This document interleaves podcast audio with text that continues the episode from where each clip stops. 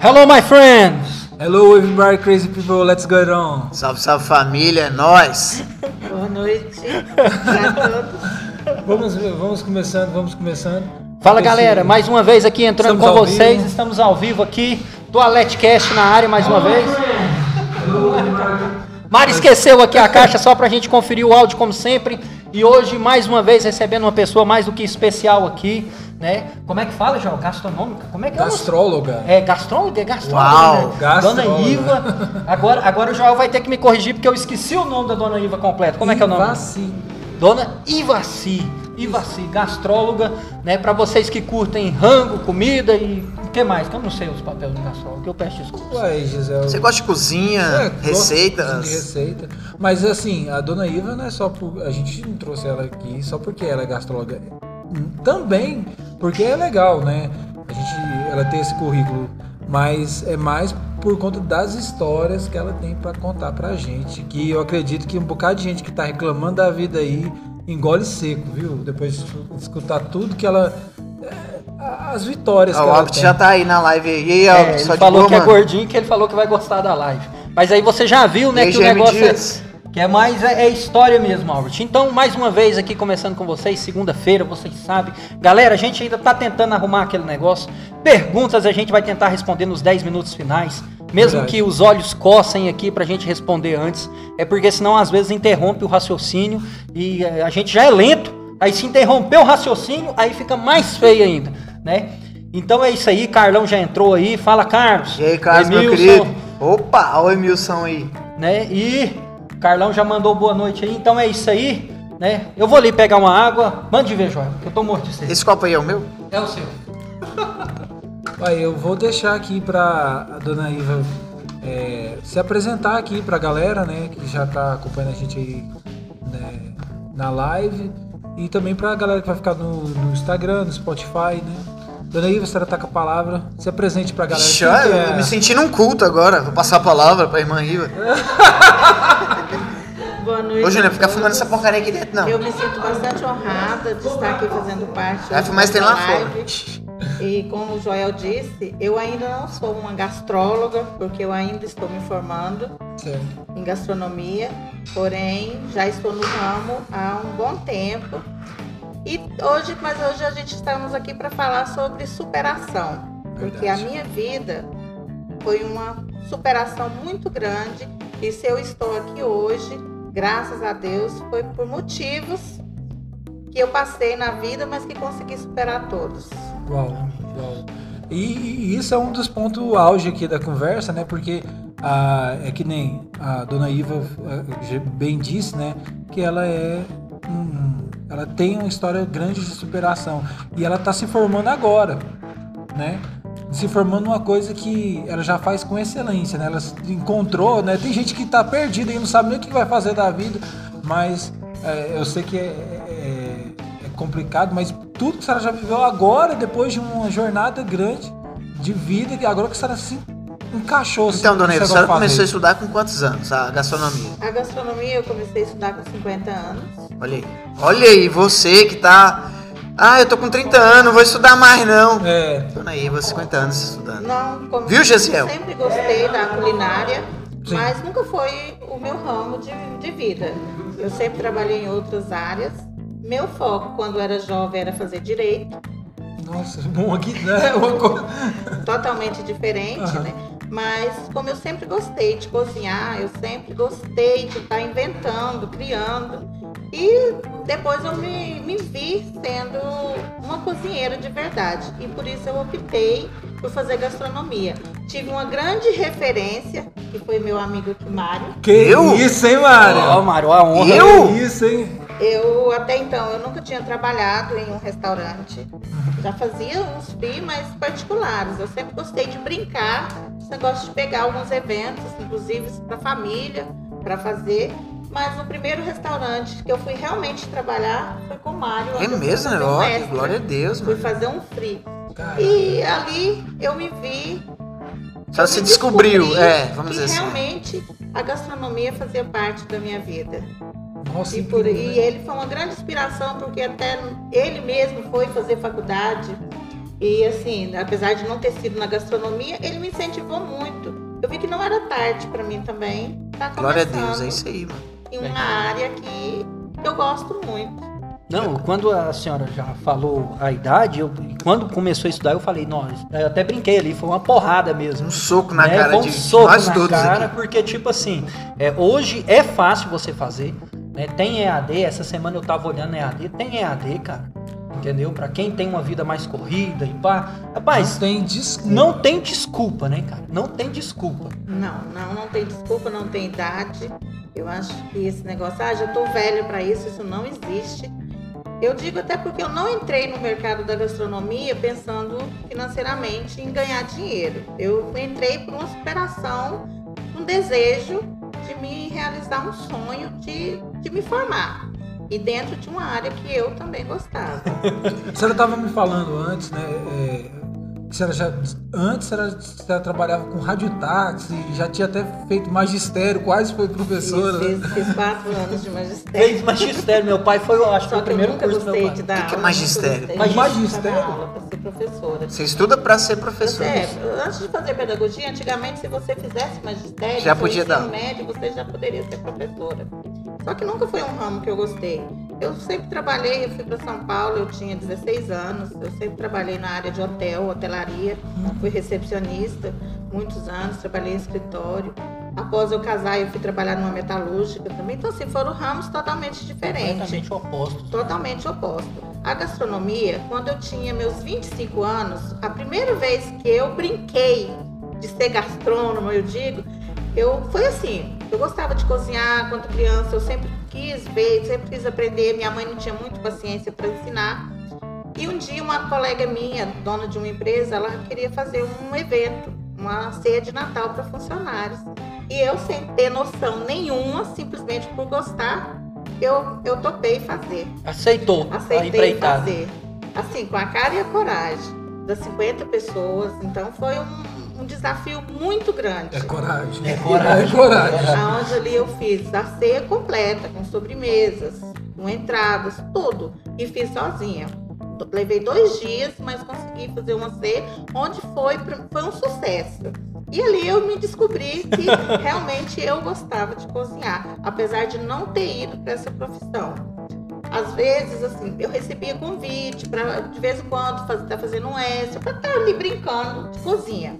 Inclusive no interior aqui de Goiás, quando eu vim morar em Goiás, depois de já ter morado em São Paulo, um colega meu, dono de um restaurante, então sempre ele me buscava aos finais de semana para estar fazendo pratos diferentes no restaurante dele.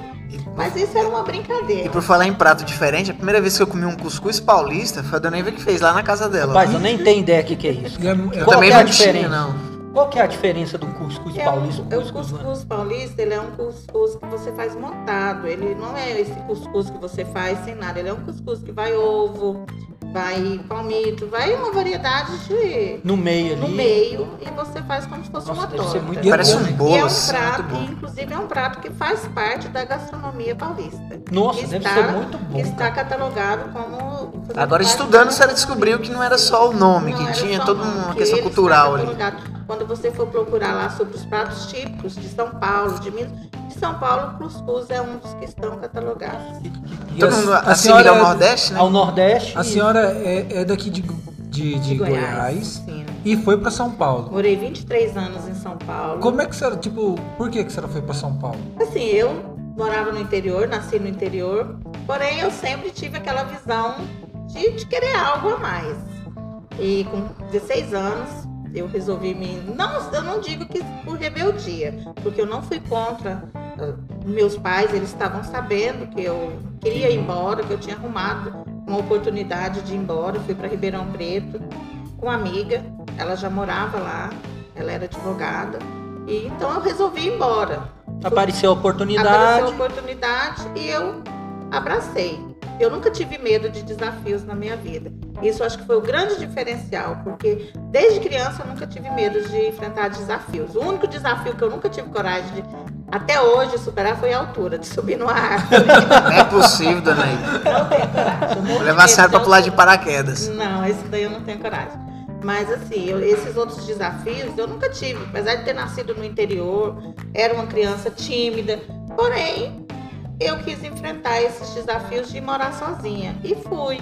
Morei 16 anos. 16 anos. Outro Em outra estado, sem em a outra família. Sem não, família, outra não cidade, tinha é outro estado. Outro Outro- estado. Nunca tinha, sa... nunca tinha saído de Goiás, nunca tinha saído do interior. Eu tinha vindo em Goiânia, inclusive, uma única vez. Já eu te conhecia Brasília. Mas assim, eu não era uma pessoa que viajava, que saía do interior. Quando eu resolvi essa mudança radical, eu fui para São Paulo, sem parente. Meteu as caras, a senhora foi pra tinha capital mesmo. Fui pra, cap- não, fui pro interior. Inte- fui ah, interior de São Paulo. Preto. Porém, é uma cidade grande. Não, comparada com, com, com, com Goiás, não, não, não tem nem jeito, né, bicho? É muito maior. Cheguei, fui trabalhar como auxiliar de escritório, no escritório inclusive dessa amiga minha. Porém, eu não fiquei porque eu tinha uma vontade de trabalhar num hotel. Porque para mim aquilo era o máximo, recepcionista num hotel. E eu fui com a cara e a coragem, conversei com o gerente, sem experiência, sem nada, aquela menina do interior. Tava ainda Para cursando nós ser. ainda cursando, eu estava terminando o oitava, a oitava série, eu não tinha iniciado nem no ensino médio. E eu entrei na cara e coragem no Hotel 5 Estrelas para pedir um serviço. Caraca, velho. Eu entrei, fui conversar com o gerente. Na época eu muito nova, a resposta que eu tive foi que não contratava menor de idade e muito menos solteira. Só que eu falei para ele, eu falei, se vocês não derem essa Cinco estrelas, né? oportunidade, é Ah, difícil. E eu tenho muita vontade. Eu, eu coloquei para ele ali a real, que eu tinha muita vontade, era um sonho de trabalhar. E ele falou, então vamos fazer um teste de uma semana. Com dois dias eu fui contratada. Nossa! Realmente queria, né? Né? A gente queria muito, mesmo. Muito, muito. Tinha vontade ali de. Muito, muito. E foi assim, foi um- eu digo que foi um aprendizado muito grande na minha vida. Eu trabalhei muitos anos. De Ribeirão Preto eu fui para o mesmo hotel de Campinas, que é o Hotel Nacional. Tipo também. fili- a é filial, o mesmo né? dono. É o mesmo dono. Quando abriu Campinas eu fui. E ali eu tive muita oportunidade. Com os donos do hotel me deram muita oportunidade, inclusive de fazer um curso de inglês, de fazer curso de primeira noção que eu tive com computação foi ali, foi o hotel que pagou. E assim, foi para mim foi um grande aprendizado de trabalhar ali. Eu tive muitas oportunidades e crescer. Porém, assim, eu me casei depois. Eu, antes de me casar, eu tive uma filha solteira, é, minha filha mais velha. Ela morava, veio morar com meus pais quando ela tinha seis anos, seis meses de vida. E eu continuei em São Paulo.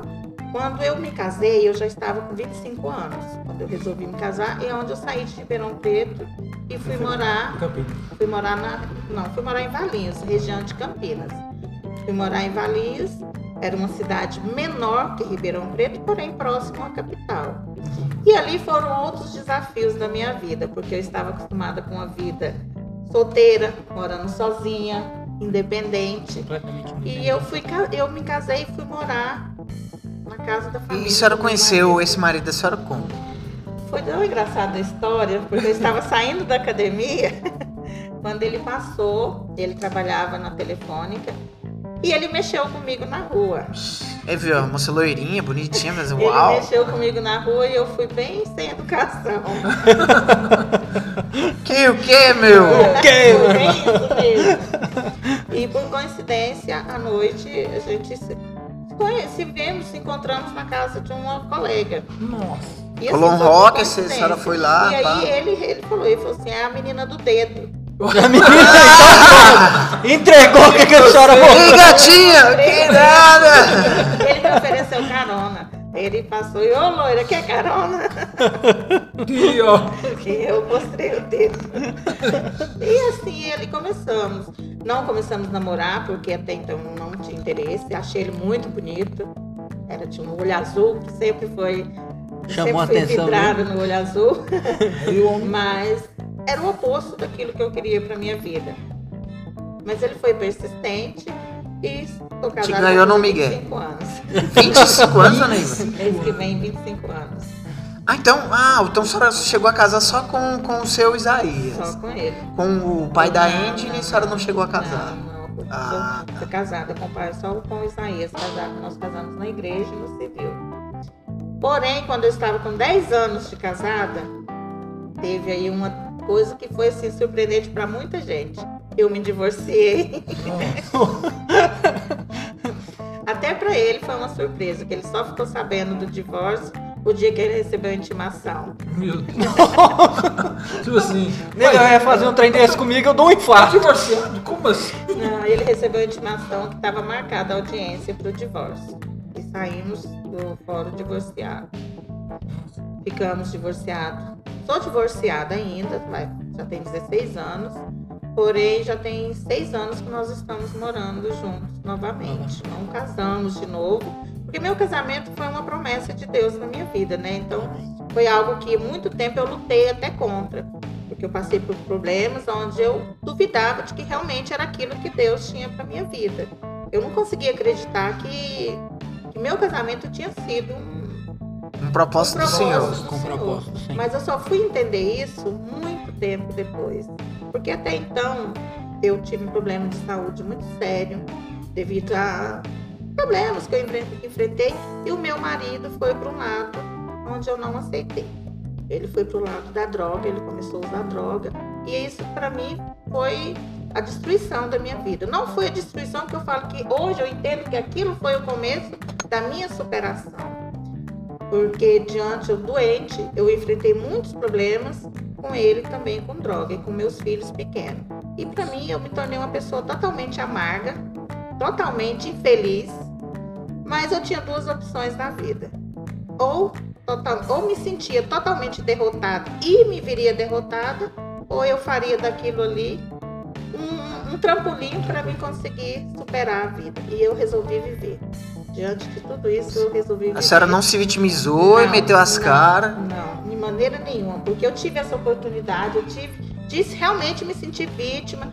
Tem- muitas vezes eu posso ter até sim ter me sentido vítima, mas eu tive a opção de pensar, ou eu viveria, ou eu me mataria. Eu cheguei a pensar em me matar, porque assim, era muito grande o sofrimento. Mas eu tinha a opção, né? Eu tinha o livre-arbítrio. De que a minha vida só dependia de mim. Que a minha felicidade não dependia de ninguém mais. Foi com a ajuda profissional? Foi. Foi com a ajuda de Deus, mas também de profissional. E eu creio que tudo isso foi motivado por Deus na minha vida, porque Deus tinha um propósito na minha vida. Assim, procurei ajuda profissional e aonde a psicóloga ela colocou para mim. Você tem sua opção o que você quer para sua vida. Você quer continuar a viver a sua vida ou você quer continuar vivendo a vida de outra pessoa sendo infeliz? Ela falou: seu marido, se ele mexe com drogas, ele tá indo, é opção dele e não sua. Você não teve essa opção, você não não pediu para que ele fizesse. Então, se ele quer continuar nisso, a opção é sua de você continuar com ele e aceitar ou de você modificar a sua vida. Porque eu esperava, assim, que a minha felicidade tinha que ser ele, que ele teria que ser o responsável. E eu comecei a aprender ali que não, que eu era a única responsável pela minha felicidade. Bom, Que não eram meus filhos, que não era minha profissão, que não era nada. Era só eu. E que eu tinha a responsabilidade de ser feliz. E não colocar alguém como um trampolim para minha Nesse felicidade. tempo a senhora estava em São Paulo. Estava em São Paulo. A mudança da minha vida começou ali em São E Paulo. a senhora trabalhava de quê nessa época? Essa época eu trabalhava numa metalúrgica. Eu trabalhava numa metalúrgica, porém eu já estava afastada. Quando eu tomei essa decisão de mudar, eu, eu fiquei, eu fiquei seis anos afastada pelo INSS, fiquei oito anos, porque eu fiquei dois anos após aguardando um retorno do INSS, até eu desistir, porque eu estava aguardando uma aposentadoria. Quando eu desisti, falei que eu estava muito nova para poder aposentar e resolvi voltar para o mercado de trabalho. E foi uma das melhores coisas que eu fiz na minha vida também. E nessa época que eu estava em São Paulo, onde eu tive essa oportunidade, que eu me vi assim, eu pensava que minha vida tinha acabado. E eu tentei, eu pensei realmente em tirar a minha vida. Porém, eu tinha filhos. Eu tinha três filhos. E inclusive dois que dependiam totalmente de mim. O bebezão tá ali, né? Sim, É, é, tinha minha filha mais velha, que apesar de depender de mim, de ser, de eu ser, ter que saber viver por ela, ela estava bem amparada com meus pais. Mas eu tinha dois que estavam comigo que só podia isso- contar comigo. isso, Qual que era a idade deles, mais ou menos? Quando eu fiquei doente, o Júnior tinha dois anos, a Nossa. Maria Angélica tinha Tá aí o cinco. molecão com 20. 20. 22 vai fazer agora. Vai fazer 22 de Então, assim, eles eram muito pequenos, dependiam totalmente de mim Totalmente. e do pai. E o pai foi naquele, foi só o caminho da droga, vocês, não sei se É, vocês mas a gente É, era, é a gente era drogado. né? Não é uma coisa que você consegue, ah, hoje, amanhã você está fora. É um caminho doloroso, é um, um caminho, muitas vezes sem volta. Graças a Deus, eu acho que essa mudança que partiu de mim foi um dos motivos também do meu marido. Motivou ele. É, né? motivou ele, que ele olhou e Muitos viu que tinha. até ele mesmo às vezes acha que não, mas eu acho que foram as atitudes que eu tomei que fez com que ele visse que não era por aí, porque ele poderia hoje estar morto. É, porque ele acordou, ele se viu sem a família, sem os filhos, sem a esposa. Né? Aí Até falou, assim, meus filhos, depois de grandes, me acusaram muito. Maria Angélica, com 15 anos, fugiu de casa. Eles achavam que eu era culpada. Eu me vi tudo nisso, tudo nisso eu vivenciei. Sendo as pessoas me acusando, sendo que eu tinha sido uma vítima também e eu passei a ser a megera. Como se eu fosse responsável por meu marido estar sendo drogado, como se eu fosse responsável somente pela minha separação, por ele estar vivendo, porque ele foi viver na rua abandonou o emprego bom que tinha, foi viver na rua. Mas eu, na minha cabeça, e eu tinha certeza que aquilo não era problema meu mais. E que eu podia fazer, eu já tinha feito. Então, existe duas coisas na vida. Deus, ele faz as coisas por nós. Porém, nós temos que ter a opção de concordar a maneira que Deus age. Não é Deus falando assim, fala assim, ah, Deus vai fazer e você está tentando ajudar. Eu tentei fazer isso muitas vezes. Mesmo Deus sempre mandando recado para mim que ele estava no controle, eu tentava agir. tentava colocar a mãozinha Tentava ali colocar mesmo. a mão. E nunca pegar as dava rédeas. certo. E nunca dava certo. Até o dia que eu entendi que para Deus agir, eu precisava sair. Eu precisava tirar minhas mãos. E só Deus só iria entrar nesse propósito o dia que eu retirasse minhas mãos. E deixasse Deus fazer da forma que Ele quiser. E assim eu fiz. Foi difícil? Foi. Porque aí foi quando eu enfrentei realmente as pedradas. Porque as pessoas me viam como egoísta. Você é egoísta, você não dá apoio para seu marido, você abandonou seu marido quando ele mais precisava, sendo que eu também precisava. E eu, e eu tive que ser forte. Eu tive uma das coisas que a psicóloga me ensinou uma vez. Diante do sofrimento, a gente tem que virar nosso coração do avesso. Porque se você não virar seu coração do avesso, você jamais consegue. Porque enquanto você começa a agir com o seu coração, você nunca vai conseguir agir pela razão. E eu procurei a fazer isso, mesmo sofrendo, eu virei meu coração do avesso. Eu aceitei ser chamada, ser chamada de cruel, de maldosa, de injusta. Tudo isso eu fui. E aquilo para mim, eu sabia que lá na frente as pessoas iam entender o porquê daquilo, por que, eu estava agindo daquela forma. Porque se eu começasse a passar só a mão e agir dessa forma com meus filhos também, eu não iria estar criando filhos seguros. Eu iria estar criando filhos doentes.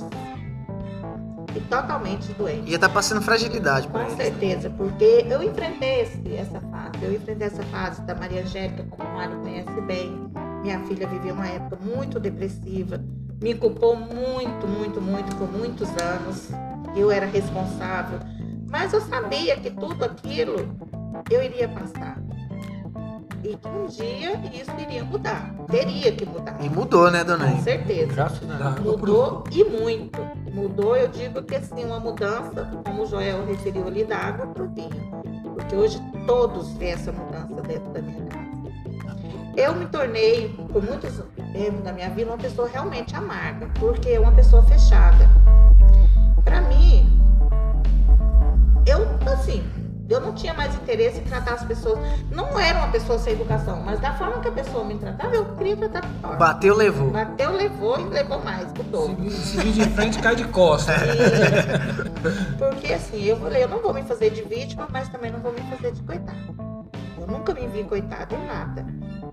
Isso é muito Nunca, importante. nunca consegui me ver uma coitada, me ver uma coitada. Não, de maneira E nenhuma. nessa fase da, da, da, da sua vida foi muito pesado, foi muita coisa ao mesmo tempo. Muita né? coisa eu enfrentei doença, porque eu tive doença séria, não foi fácil. Eu enfrentei, eu, além de eu tive câncer, eu ainda sou epilética, né? Então, assim, eu passei uma boa parte da minha vida praticamente morando no hospital, com meus filhos pequenos, sem ter ninguém para cuidar dos meus filhos. Porque você estava em São Paulo e Eu não tinha, em São Paulo. não tinha família. Não tinha família, eu dependia muito de amigos. Mas assim, existem amigos que pra gente é São mais mais do que irmãos. E eu tive duas amigas em São Paulo. Eu tenho uma hoje está na Espanha e a outra continua em Valinhos, que foram para mim verdadeiros anjos na minha vida. Uma inclusive é novinha. Na época ela tinha 15, não tinha nem 15 anos. O aniversário de 15 anos, ela veio comemorar aqui, porque ela era amiga da minha filha. Mas foi uma pessoa que foi muito bênção na minha vida, que me ajudou muito em momentos que eu estava doente com meus filhos. E assim, tudo isso serve de aprendizado para a vida da gente. E nesse, quando eu tive, depois desse tempo que eu já tinha voltado ao mercado de trabalho, trabalhando aqui em Goiânia, que eu vim para Goiânia, nos primeiros dois anos que eu morei em Goiânia, eu enfrentei uma dificuldade muito grande, que eu vim em 2008 para Goiânia. De 2008 até 2010, eu não podia trabalhar, porque eu tinha recebido o alto do INSS, porém tinha entrado com recurso. E eu e demorava, demorou. E a senhora já se sentia apta a trabalhar ou a Não, senhora não teve que estava, ficar res- não de resguardo? estava. Eu tomava bastante remédio ainda, eu ainda tinha muita crise é, epilética, porque eu dependia muito de remédio. Eu era uma pessoa assim, é depressiva. Porém, eu precisei de abandonar tudo e começar no mercado de trabalho. Porque eu não poderia viver de brisa, né? Eu Né? tinha filho para sustentar. Eu deixei a casa em São Paulo, eu vim pagar, pagar aluguel aqui em Goiânia com duas crianças, sem ter. Tinha, tinha contas, conseguia sim uma pensão na justiça, porém estava recebendo essa pensão. E eu deixei tudo para trás em São Paulo. E meus filhos pequenos, depois, quando eu vim para Goiânia, eu tinha 8 anos, a Maria Angélica ter 11. E o Júnior fala que ele é paulista. E assim, eles nenhum trabalhava, eles eram crianças. E eu dependia de pagar aluguel e sustentar. E eu lembro, e assim que eu cheguei, logo depois, o INSS suspendeu o meu pagamento. E eu fui trabalhar, ganhar 350 reais. Eu fui Isso. trabalhar na casa da minha mãe, arrumar a casa para minha mãe. E meu aluguel era 350 reais. Meu Deus. Ou seja, Eu que são. Sim, eu fui trabalhar para pagar meu aluguel. Porém, Joel, eram toda a minha família disse, só que o que eu fazia? Eu ia para feira, eu ia vender pamonha, eu fazia faxina fora eu Dava era os criança, dava os pulos. Você fica mexendo aí, tá dando. E, e ganhava. E eu vou falar pra você, nunca faltou nada dentro da minha casa. Eu nunca paguei meu aluguel atrasado. Eu nunca deixei água cortar, eu nunca deixei luz cortar, eu nunca deixei faltar alimento para meus filhos. Minha sobrinha até hoje ela fala, tia, como que a senhora conseguia viver com 350 reais? Eu falei, eu 350 vivia- era só a base, né? era só a base, mas assim, conseguia porque eu fazia os meus extras. Quando eu tive a oportunidade de entrar na Rádio Táxi Araguaia, que eu trabalhei cinco anos, minha vida ali começou a dar uma mudança para melhor. E eu, eu trabalhei um tempo lá e assim, meu, meu patrão, o diretor na época, ele deixou ficar trabalhando um tempo sem carteira, assinada. Por causa do, por do causa benefício do benefício. INSS. Aí eu, eu nele não podia segurar isso por muito tempo. Aí eu tive que fazer uma escolha. Ou eu saía, ou Abrir a mão do abrir a mão benefício. do benefício. E eu preferi abrir mão do benefício. E não arrependo em momento nenhum. Hoje eu poderia estar sim, aposentada, estar recebendo meu salário tranquilamente, mas eu não me arrependo, porque aquilo para mim eu acho que foi a cura. Foi a cura que eu precisava. Te desvinculou de tudo aquilo. Inclusive de medicação. Hoje eu para pressão. Porém, assim, aquele que eu tomava para controlar a crise, eu nunca mais eu precisei de tomar. Porque ali Lembro. eu, eu consegui crescer novamente. Eu me tornar. Trabalhando ali, sustentando meus filhos, podendo dar uma qualidade de vida melhor para meus filhos e para mim. Quando foi E no- no- 2013, isso no, no rádio táxi. Naquele lá pé do Tatico lá, né? Nem existe mais lá. Porque ali é uma pessoa que é dona do prédio. É uma Anhanguera, né? Araguaia. Araguaia. uma grande amiga minha, é, foi uma das donas de lá, é dona de lá, hoje é uma cooperativa, né? muito feliz. Foi uma pessoa assim, eu digo que, pra mim, foi a minha maior suporte, apesar dela não ter eu já eu mesmo, eu indo, eu acho que era maiores terapeutas. Uma pessoa com experiência muito grande de vida. Ela era mais velha que a senhora? Mais velha. Ah, mais experiente. Ela já tinha quase 70 anos. Já aí, já. Já, Pessoa que chegar com muita experiência 70 anos de idade. Mas uma pessoa muito meiga, uma pessoa com uma- muito dinheiro, mas uma pessoa com uma bagagem muito grande, sabe? Ela me aconselhou muito, ela foi, ela foi tanto para meus filhos. Ela falava para mim, Vassi, você é forte. Você não é, você não vai te derrubar as coisas. Ela me via, ela falava assim, eu, te vejo ainda longe. Ela foi, e eu, eu vejo você criando seus filhos, acho que melhor do que muitos aí que, que acham que seus filhos vão virar nada. Porque muitos, eu sei disso, sabe? Eu ouvi muitos comentários que meus filhos iriam ser perdidos. Meu Deus. Que meus filhos iriam acompanhar o mesmo caminho do pai. E hoje, para que as pessoas possam saber, tanto meus filhos hoje são pessoas, nunca entrou pro caminho errado, o meu marido hoje é uma benção. Meu marido hoje, eu posso dizer que é um, eu ganhei na loteria. Inclusive é um dos nossos patrocinadores, né? O- a gente brinca aqui. Meu Depósito reciclagem. A reciclagem do seu Paulista. E quando, em 2013, eu tive um. Eu acho que foi Gisele, um divisor de águas. Senta aí, mano. Não tem como fazer nada, não. Eu acho que Senta aí, mano. que foi ali um grande divisor de águas na minha vida, em 2013.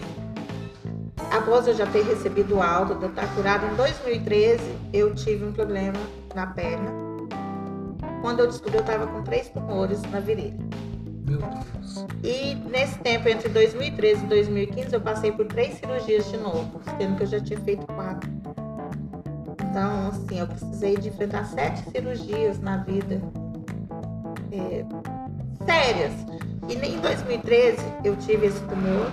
Quando foi em 2014, eu tive que começar de novo a fazer uma quimioterapia, onde naquela época o médico falou Isso, nisso ela já tava em Goiânia. já estava em Goiânia. E eu já estava boa, eu estava trabalhando. E assim, quando eu recebi um diagnóstico, primeiro começou na perna, que eu fui ver, o médico abriu minha perna e precisou de fechar. Porque falou que eu precisava descobrir aonde que eu estava com problema novamente. Porque o tumor na perna era reacional. Aí foi aí que começou aquela batalha. Quando o médico descobriu que eu precisava de, eu já não tinha colo do útero, mas que eu precisava de retirar tudo. E ali eu tive, eu encontrei um grande embate da minha vida, onde o médico, eu tinha duas opções na vida. Eu precisei de fazer um tratamento onde eu precisei de remover meu útero, eh, meu ovário, eu já não tinha trompas, porém eu tive que fazer uma hormonioterapia. Não, o quê? Uma hormonioterapia. Ah. Eu retirei todo o meu hormônio feminino do corpo, porque eu fiz um exame. E se eu não fizesse isso, eu poderia ter vários outros. Ia tumores. continuar gerando Isso. ali. E nesse, quando você faz esse tratamento, eu fui informada pelo médico que eu iria perder aquilo que, que para todo mundo hoje em dia, eu acho que é até uma necessidade, perder o meu libido. Mas é uma questão de vida. E, e eu não, não- E eu falo que ali foi o divisor de águas, porque assim, eu tive aquele. Eu tava nova, eu não tava. Eu tava nova, eu tava separada. Eu poderia pensar, poxa, o que, que vai Casar ser de da minha novo, vida? novo É, marido. mas o que, que vai ser da minha vida? Não, eu escolhi viver. Entre ter um libido, eu escolhi viver. E isso, para muitos, poderia ter entrado numa depressão total. É o fim da, da vida, da né? vida. Pra mim, eu acho que foi, Transforma. foi a Reborn, né? transformação. Renascimento. Porque eu consegui superar aquilo, eu consegui enfrentar aquilo de boa e consegui melhorar. Não só passei por outra cirurgia depois disso, passei em 2013. Foram um total de quantas 2014, cirurgias que a senhora passou? São sete. São sete Mais- cirurgias. Sete cirurgias. Entre 2013 e 2015 eu fiz três, uma por ano. Quando em 2015, quando eu fiz a última, quando eu fui retirar, eu, eu pensei, falei, gente, eu tenho que mudar a minha vida. Eu tenho que mudar a minha vida, porque eu já enfrentei a morte. Mas eu não morri. E hoje, por que, que eu vou continuar sendo infeliz? Se o maior dom Deus me deu foi o direito de continuar vivendo. Verdade. E ali eu comecei a mudar. Falei assim, eu não vou ser mais essa pessoa que eu sou, não vou ser mais uma pessoa triste, não vou ser mais uma pessoa rancorosa, porque eu era. A senhora era ruim então, ficava. É, Nem dá pra imaginar, né? Que a dona Iva eu- chega eu- aqui. O Júlio fez assim, ó. Eu, pessoa- eu, eu gritava, eu gritava, eu falava muito, sabe? Eu, tudo eu explodia. Eu era um verdadeiro barril de pólvora. Tudo eu explodia, eu não levava desafio pra cá. Eu comecei a ver que era errado essa maneira minha. A senhora você tenta falar só mais um pouquinho mais próximo ao microfone pra ficar melhor pro galera do Spotify. Que era muito errado essa maneira minha de, de querer me, me defender de tudo. Por que, que eu tinha que me defender de tudo? Sempre na defensiva. Sempre na defensiva. Eu não precisava disso, de me defender, eu não precisava de provar nada pra ninguém, porque a superação era minha, a vida era minha, eu não tinha que dar satisfação pra ninguém. E ali eu comecei a mudar. Comecei a, a não dar satisfação, que eu já não dava mesmo, eu comecei ali mesmo. não. Aí Aí virou e falou, é eu pronto, falei, não, agora eu não vou dar minha mesmo. vida é do meu jeito, não é filho mais. Eu comecei a mudar com meus filhos. Eu falei, hoje eu vou ser diferente. Hoje eu vou viver pra mim. Porque eu vivi até então pra eles. E agora não, agora eu vou viver pra mim. E se eu começar a viver pra mim, eles vão enxergar que as coisas vão mudar, vão ter que mudar. Porque quando você começa a viver por outra pessoa, você não vai ser feliz e nem vai fazer ninguém ao seu redor feliz. É, a pessoa fica dependente de você Fica o tempo dependente inteiro. de você e você da pessoa, porque qualquer frustração que a pessoa tenha, você também se decepciona. Qualquer frustração que você tenha, você decepciona todos ao seu redor. Então eu comecei Teve a um- ver. Aí teve um, um convidado nosso, dona Iva, ele é estudante de psicologia.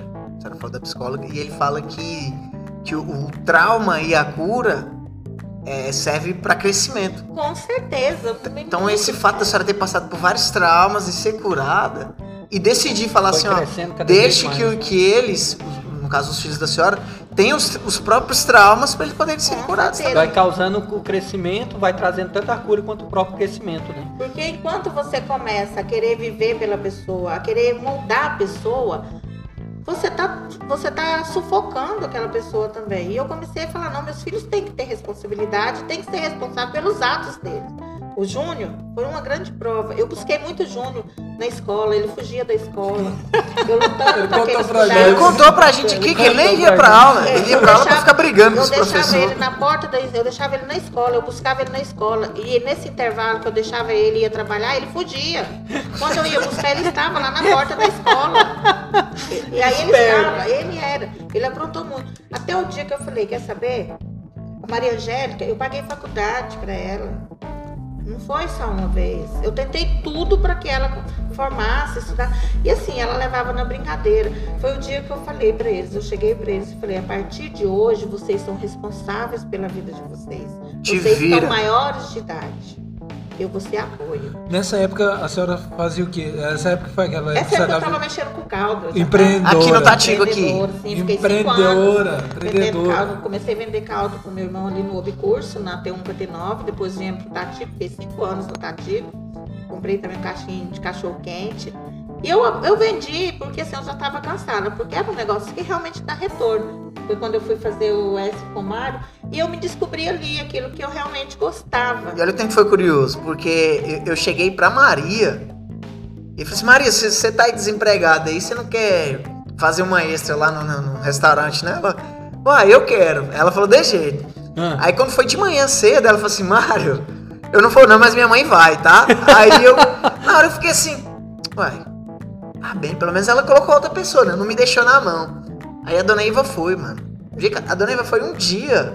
Acabou, ela, ela virou a, a funcionária concorrida, todo mundo queria. porque, né? Eu quero a dona Iva na minha equipe. De, de manhã, de tarde, de noite. E assim, E ela trabalha. E a dona Iva, assim, desculpa é, atrapalhar, mas a, a dona Iva, ela chegou lá no. no- acho Uma que foi numa se- sexta-feira. numa sexta-feira de manhã. Ela trabalhou. eu acho que, a- é, que é a filha da Dona Iva, tá esperando a É a porcentagem. Maria, ó. Tá esperando a porcentagem pra indicar da senhora no Will. ela fala, me cobra Aí até hoje. ela, ela pegou, pegou, chegou cedo, dobrou. No outro dia de manhã ela foi de novo, dobrou e foi no. Ela trabalhou sexta, sábado, domingo, de dia e de Sexta, noite. sábado, domingo, de dia e de noite. Eu fui pra fazer um extra. Ela foi só lá só pra tipo. E, e nesse cobrir. mesmo dia, nessa sexta-feira, eu recebi um convite, inclusive de uma grande profissional, da Ana Cleonice, Dona pra ir fazer a ceia de Natal na casa dela. E Mas aí teve, teve contratempos, não, era pra gente ter combinado, certo? E eu acabei pegando outro pra fazer. Quando ela me falou, eu já tinha fechado com outra pessoa. E pra quem não sabe, a Dona Cléo também é um dos nossos patrocinadores da Feijão Gourmet. Eles não sabem ainda, Eles não né? sabem. Sabem A gente ainda. já tá Aí pedindo. Feijão Gourmet, patrocina nós. E, e eu falo que ele foi assim. Essa mudança começou aí, quando eu comecei a, a pensar que eu não ia mais viver pelos outros, eu não ia mais controlar a vida de ninguém, que eu ia começar a viver a minha vida. Que eu já tinha feito muito pelos meus filhos, então tinha chegado a hora de me fazer por mim, de mim ter que eu ia começar a estudar, eu ia querer estudar. Eu até então não, não pensava em fazer gastronomia, mas eu estava pensando em voltar a estudar já. E viver minha vida. Aí Dona Eva foi dar rolê, eu lembro que a Dona Eva foi dar um rolê com a Marisete lá no churrasco. né? Eu então foi tomar cerveja, foi assar carne. E eu falei assim, meu Deus, a Dona Eva. viver. O meu marido já estava morando dentro da minha casa. Quando ele foi morar de novo dentro da minha casa, que ele voltou para dentro da minha casa, meus filhos, na época, eles impuseram isso. Começou ali, eles impuseram que eu tinha obrigação de aceitar ele dentro de novo da minha casa. E eu fiquei meio assim, quando eu O Júlio- resolvi aceitar. O Júlio faz uma cara ali, Dona Eva. Quando eu resolvi aceitar, mas aí no começo, foi para mim, foi difícil. De eu pensar, poxa, É, eu não, passei tanto por tanto, agora eu vou estar aceitando, porque ele estava saindo de uma casa de recuperação. Ele tinha passado dois anos numa casa de recuperação. Ele estava saindo. E assim, eu não confiava ainda que realmente ele tinha saído daquilo. Porque uma coisa eu tinha falado, que eu não queria meu marido nem pitado de ouro mais na minha vida.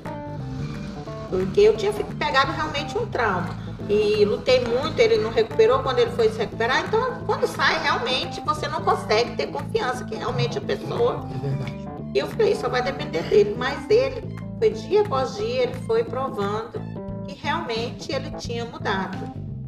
Mas no começo foi difícil. No começo foi difícil. Eu, eu tinha problema com meus filhos, porque eu achava assim que eles estavam querendo me, me controlar. controlar. Aí foi eu peguei e falei, não, quer saber? Não vai mesmo me controlar.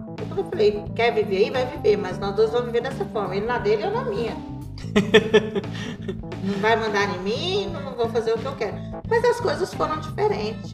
Deus começou a trabalhar na minha vida, porque Deus começou a mostrar, fazer com que eu enxergasse meu marido de uma outra forma. Porque eu não pensava que eu iria mais fazer isso, mas isso era coisa que Deus já falava comigo sempre. Que era ele. E meu casamento foi um, uma benção de Deus. Foi, Deus me avisou antes, quando eu nem conhecia meu marido. Quando eu tive com a minha mãe, minha mãe é evangélica já há muitos anos, eu fui com a minha mãe na casa de uma irmã que eu nem conhecia. Quando ela chegou para mim e falou: O seu não está onde você procura, o seu já está escolhido por Deus. Na época eu estava procurando outras coisas meio diferentes. Mesmo sem libido, a senhora não queria. não, nessa época. Ah, nessa época a senhora Não, não foi- tinha. Ah, tá. Foi, foi eu no falo começo. quando andou casado. Ah, eu E casar. assim, então eu falo que o meu marido foi realmente foi Deus, foi uma escolha de Deus para minha vida. E tudo que eu passei, Deus me moldou. Ele foi, Deus permitiu que eu passasse por tudo para que ele moldasse a minha vida. Para ele quebrasse, me quebrasse, inclusive no orgulho. Ele me, me colocasse, me fizesse ser uma pessoa também mais forte, porque ele Eu acho que sabia. umas duas, três vezes ela já falou de, de, de tanta transformação que ah, tem muitas pessoas que morrem sem conseguir é, mudar em alguns aspectos, por exemplo, rancor, ressentimento, essas coisas são, Nada. São difíceis. É muito difícil. Mas a Dona Eva deixou o Espírito Santo agir nela. Foi. Foi, mas assim, não é fácil não. Não, eu com compreendo para quem não consegue, porque não é fácil. Você tem é uma renúncia que você tem que fazer de muitas coisas. Então, às vezes a gente briga com a gente mesmo. Eu falo que é uma briga com o eu. A gente não briga com outra pessoa, é uma briga que a gente enfrenta com a gente mesmo, com o É o interior, ego, né? com o ego. O ego. Você pensar assim, nossa, mas eu tô sendo fraca. Não, você tá sendo forte. E assim, eu, eu falo, e você começar a aceitar o que Deus tem para sua vida, eu acho que é o grande diferencial e é o grande dificuldade das pessoas, porque a gente quer aceitar que Deus faça algo pra gente, mas da forma que a gente quer. Quando ele começa a fazer na vida da gente da forma que ele quer, nem todos aceitam. Porque às vezes você pensa assim, não, mas eu não queria assim. Eu cheguei a questionar muitas vezes Deus, de falar para Deus, eu não pedi casamento. Eu não queria casar. Sério, eu falava, eu falava assim, aí Deus vai me dar um marido desse. Eu não pedi nenhum casamento, Deus vai me dar um marido desse. Cheio de tribulação, com dificuldades. na área que eu mais temia, porque eu morria de medo de casar e encontrar um marido que mexesse com droga. Porque a droga, para mim, sempre foi uma das piores coisas. Foi o meu pior trauma. Foi a droga. Não foi doença, mas foi a droga. Porque eu, muitos anos eu tinha medo dos meus filhos entrar na droga. Muito, muitos anos. Eu morria de medo de ver meus filhos perdidos na droga. Tenho até hoje, mas hoje eu digo que eu falo, eles são maiores, são vacinados, eles conhecem o certo e conhecem o errado. Pronto. Se eles entrarem, essa, essa é uma postura da, de, de mãe assim que é forte, né? Forte. Muitos filhos acham assim que a gente se torna egoísta, mas eu tomei essa posição na minha vida. Que o que meus filhos fazem hoje são problemas deles. Eles têm que viver. Eles têm que viver. Se eles fizerem errado, eles vão arcar com as consequências. Lógico, a gente como mãe, você vai estar ali amparando. Mas eu não vou mais fazer igual eu fazia antes. Igual eu agi com meu marido antes, tentando Controlar, controlar. faço, carregar com a mão. Não faço mais. Eu parei, antigamente eu cobrava meus filhos, eu brigava, eu xingava, eu vigiava, eu ligava, eu controlava. E hoje eu mudei. Hoje não, hoje eu deito na minha cama, saiu. Tem hora que eu ligo, porque isso faz papel de mãe. ele- porque É, preocupa, se né? preocupa.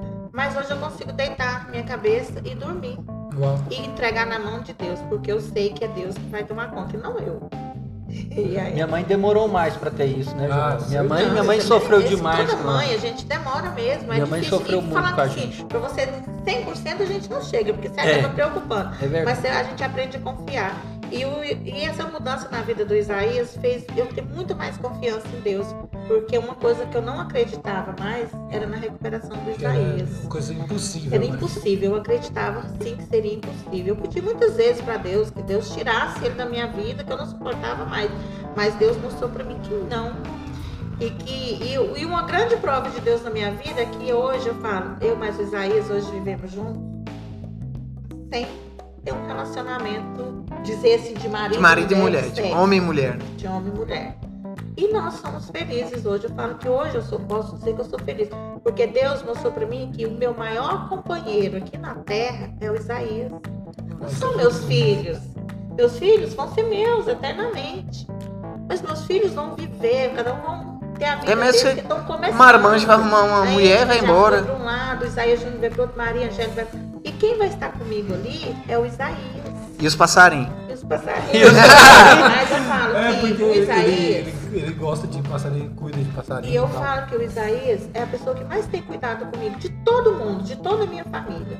Ele é que zela. É ele. Olha, tem que zelar da mulher É mesmo. ele. Eu não vou. Ó, tem meus pais, amo muito meus pais, mas eu falo, e eu sei que eles me amam. Mas eu falo pra vocês que o maior cuidador da minha vida, a pessoa que eu, eu sei que eu posso contar com ela, é o Isaías.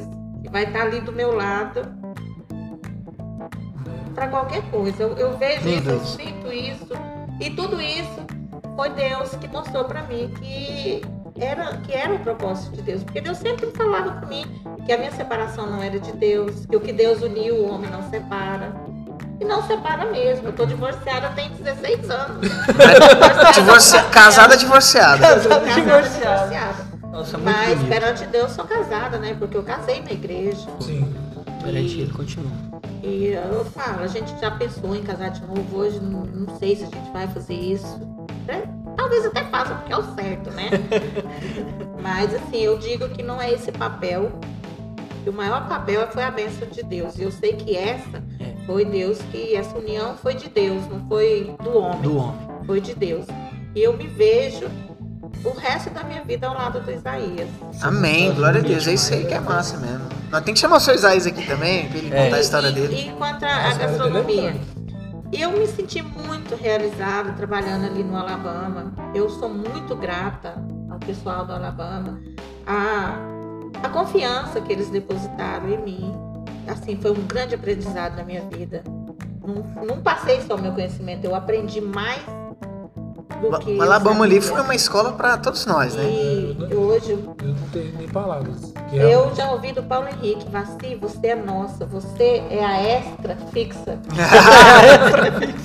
Mas a senhora, não, a senhora nunca assinou lá porque a senhora nunca quis, Foi né? porque eu nunca quis, realmente, foi porque eu nunca quis, eu ainda não quis ainda, até porque assim, eu estou estudando eu tenho duas pretensões na vida. Ou eu vou dar aula, porque eu já recebi esse convite da faculdade, ou eu vou ser chefe de cozinha mesmo, chefe gastronômico. Não chefe de E nessa- chefe gastronômico. Assim, a senhora já empreendeu muito tempo, né? A senhora não pensa, ah, não vou empreender alguma coisa assim? Não, não, eu não quero mais. Eu não, Não, quero né? mexer com isso mais. Dá trabalho.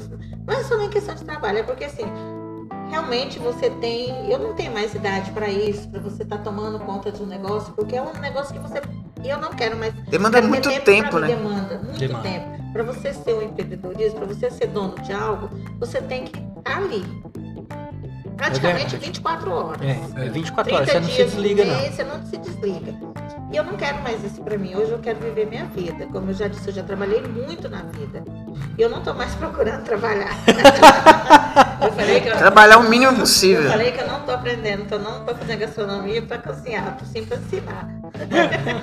Glória a Deus, né? E eu fui fazer realmente, eu não fui estudar pensando em retorno financeiro.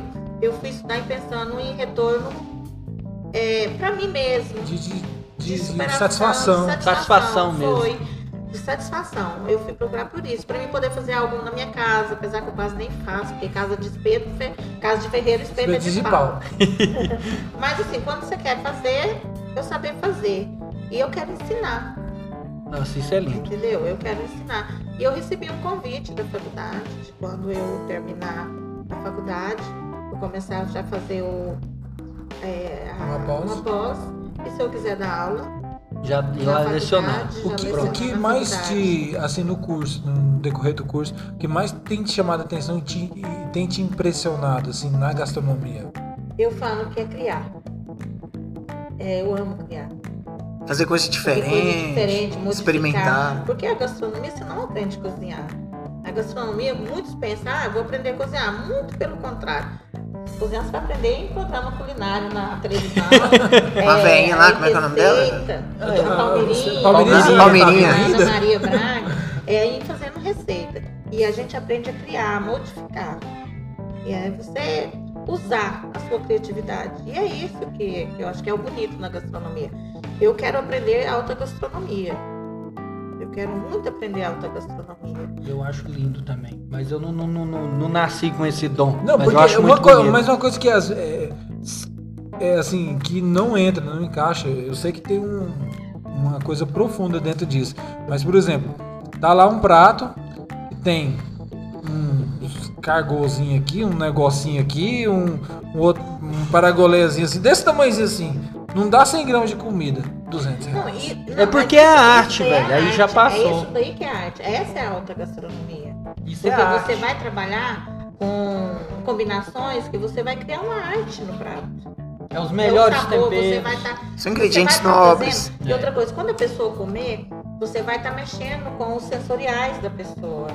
Você vai remeter, tem comida que você faz com que a pessoa remeta lá na sua infância. É tipo, o Máximo Botura tem um documentário na, na Netflix chamado Chef's Table. Ah, eu já assisti Ele- todos. Ele colocou a parte mais crocante da lasanha. É só um queijo gratinado, mas que diz que quando a pessoa comeu, lembrou da nona dele lá na? Itália. Porque são combinações e não assim, são pratos que você vai fazer, você vai trabalhar com a mente da pessoa, com o olfativo da pessoa. Isso é muito bonito, porque a pessoa ele vai conseguir sentir naquele prato que você fez os sabores, uma acidez, tempero. Ele não vai conseguir pensar só. Então muitas vezes ele vai te lembrar a comida da avó, a comida da mãe. Mas as pessoas que tem um, é o que luta com, com feijão aí, uma- básico, umas pessoas que, que luta que nem eu assim com remete. contra Remete. Não, contra uma gula de vez é- em quando assim um prato de 2 quilos assim passa Ah, mal não, Joel, você, cabeça, né? não, não, mas você, Joel, você é fora de medida. Dona Hoje Iva 3, Joel. Você não- você não vai pegar um Iva prato. 3, Joel 0. O Denis apareceu aí só pra te atormentar, Joel, novamente. Você não vai pegar um prato de, ó, um prato desse tem que ser tem que ser servido com todo o ambiente. Você não vai pegar um prato desse e servir lá no, no, no- no boca de porco da Goiás lá do Mercado Central. Não tem jeito, cara. Você É entrada, é o, é o ambiente, prato, né, a é tudo, é tudo. A entrada, o prato principal e a sobremesa é uma combinação de- de- é uma experiência. Você paga pela experiência, você não paga pela comida, você paga pela experiência. Eu tive num, num bistrô, na inauguração do bistrô aqui em Goiânia, teve, eu fiquei duas semanas no bistrô. E lá assim, a gente remeteu muito, fizemos ali um evento, inclusive na inauguração, com esse tipo de comidinhas, com pratos montados, com alta gastronomia.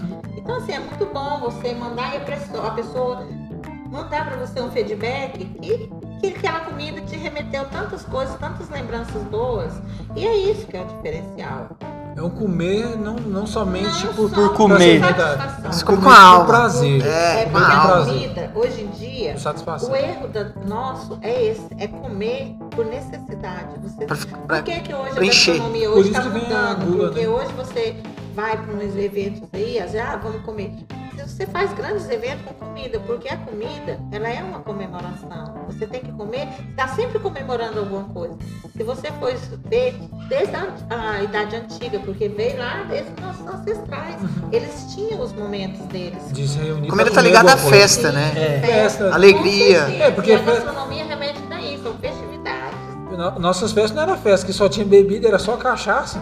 Não tinha malemar um. Você vê na, as, Não, as histórias falar. bíblicas, as histórias bíblicas, quando Sempre chamava é, pra comer, comida pra ceiar. era, era festa. Era. Quando os caras estavam na tristeza, era o jejum. É. Era. E jejuava quando eles estavam banquetes tristes. São remetidos desde a idade média, desde a Correto. da, da antiguidade. Dos banquetes cavernas. juntar, pra, pra se alegrar, são fazer aquele negócio. Salomão, quando construiu o templo lá, ele fez um banquete que todo mundo comeu lá do, do sacrifício lá. A gente falou aqui, os meninos falou, né? Tipo, de Salomão, você falou da Idade Média e tal. E cada, cada país tem uma culinária. O que, qual que é culinária que já mais chamou a atenção da senhora? Hoje, do dentro que a senhora, a senhora tem estudado Olha, assim? eu não me identifiquei muito com a japonesa. Não é muito meu forte, não. A gente já estudando sobre a origem da, do japonês com a da China, que são bem parecidos. Só que a China usa muito o doce com salgado, porque eles remetem Da- com doce vida, da vida. né? Eles remetem vida. A culinária chinesa, eles remetem tudo isso. A mistura de, de sentimentos. E assim, eu praticamente eu gosto muito da comida francesa. Uau, oui, que foi oui. o berço da gastronomia, né? Foi na França. Porém, são uma comida que eu me identifico com molhos. E são uma comida, apesar dela ser bem mais gordurosa que a comida, mas é a comida que realmente tem muito mais. É mais afetiva, mais. afetiva. É a comida francesa. E que dia que a senhora vai fazer um prato francês pra gente ainda? ah, agora eu te eu empurrei na parede. Ei, ali. bora pra- Quando vocês quiserem, Ó. risoto de quê? Não, não, Mário, risoto Mário, Mário. né? Gente, pouco a van.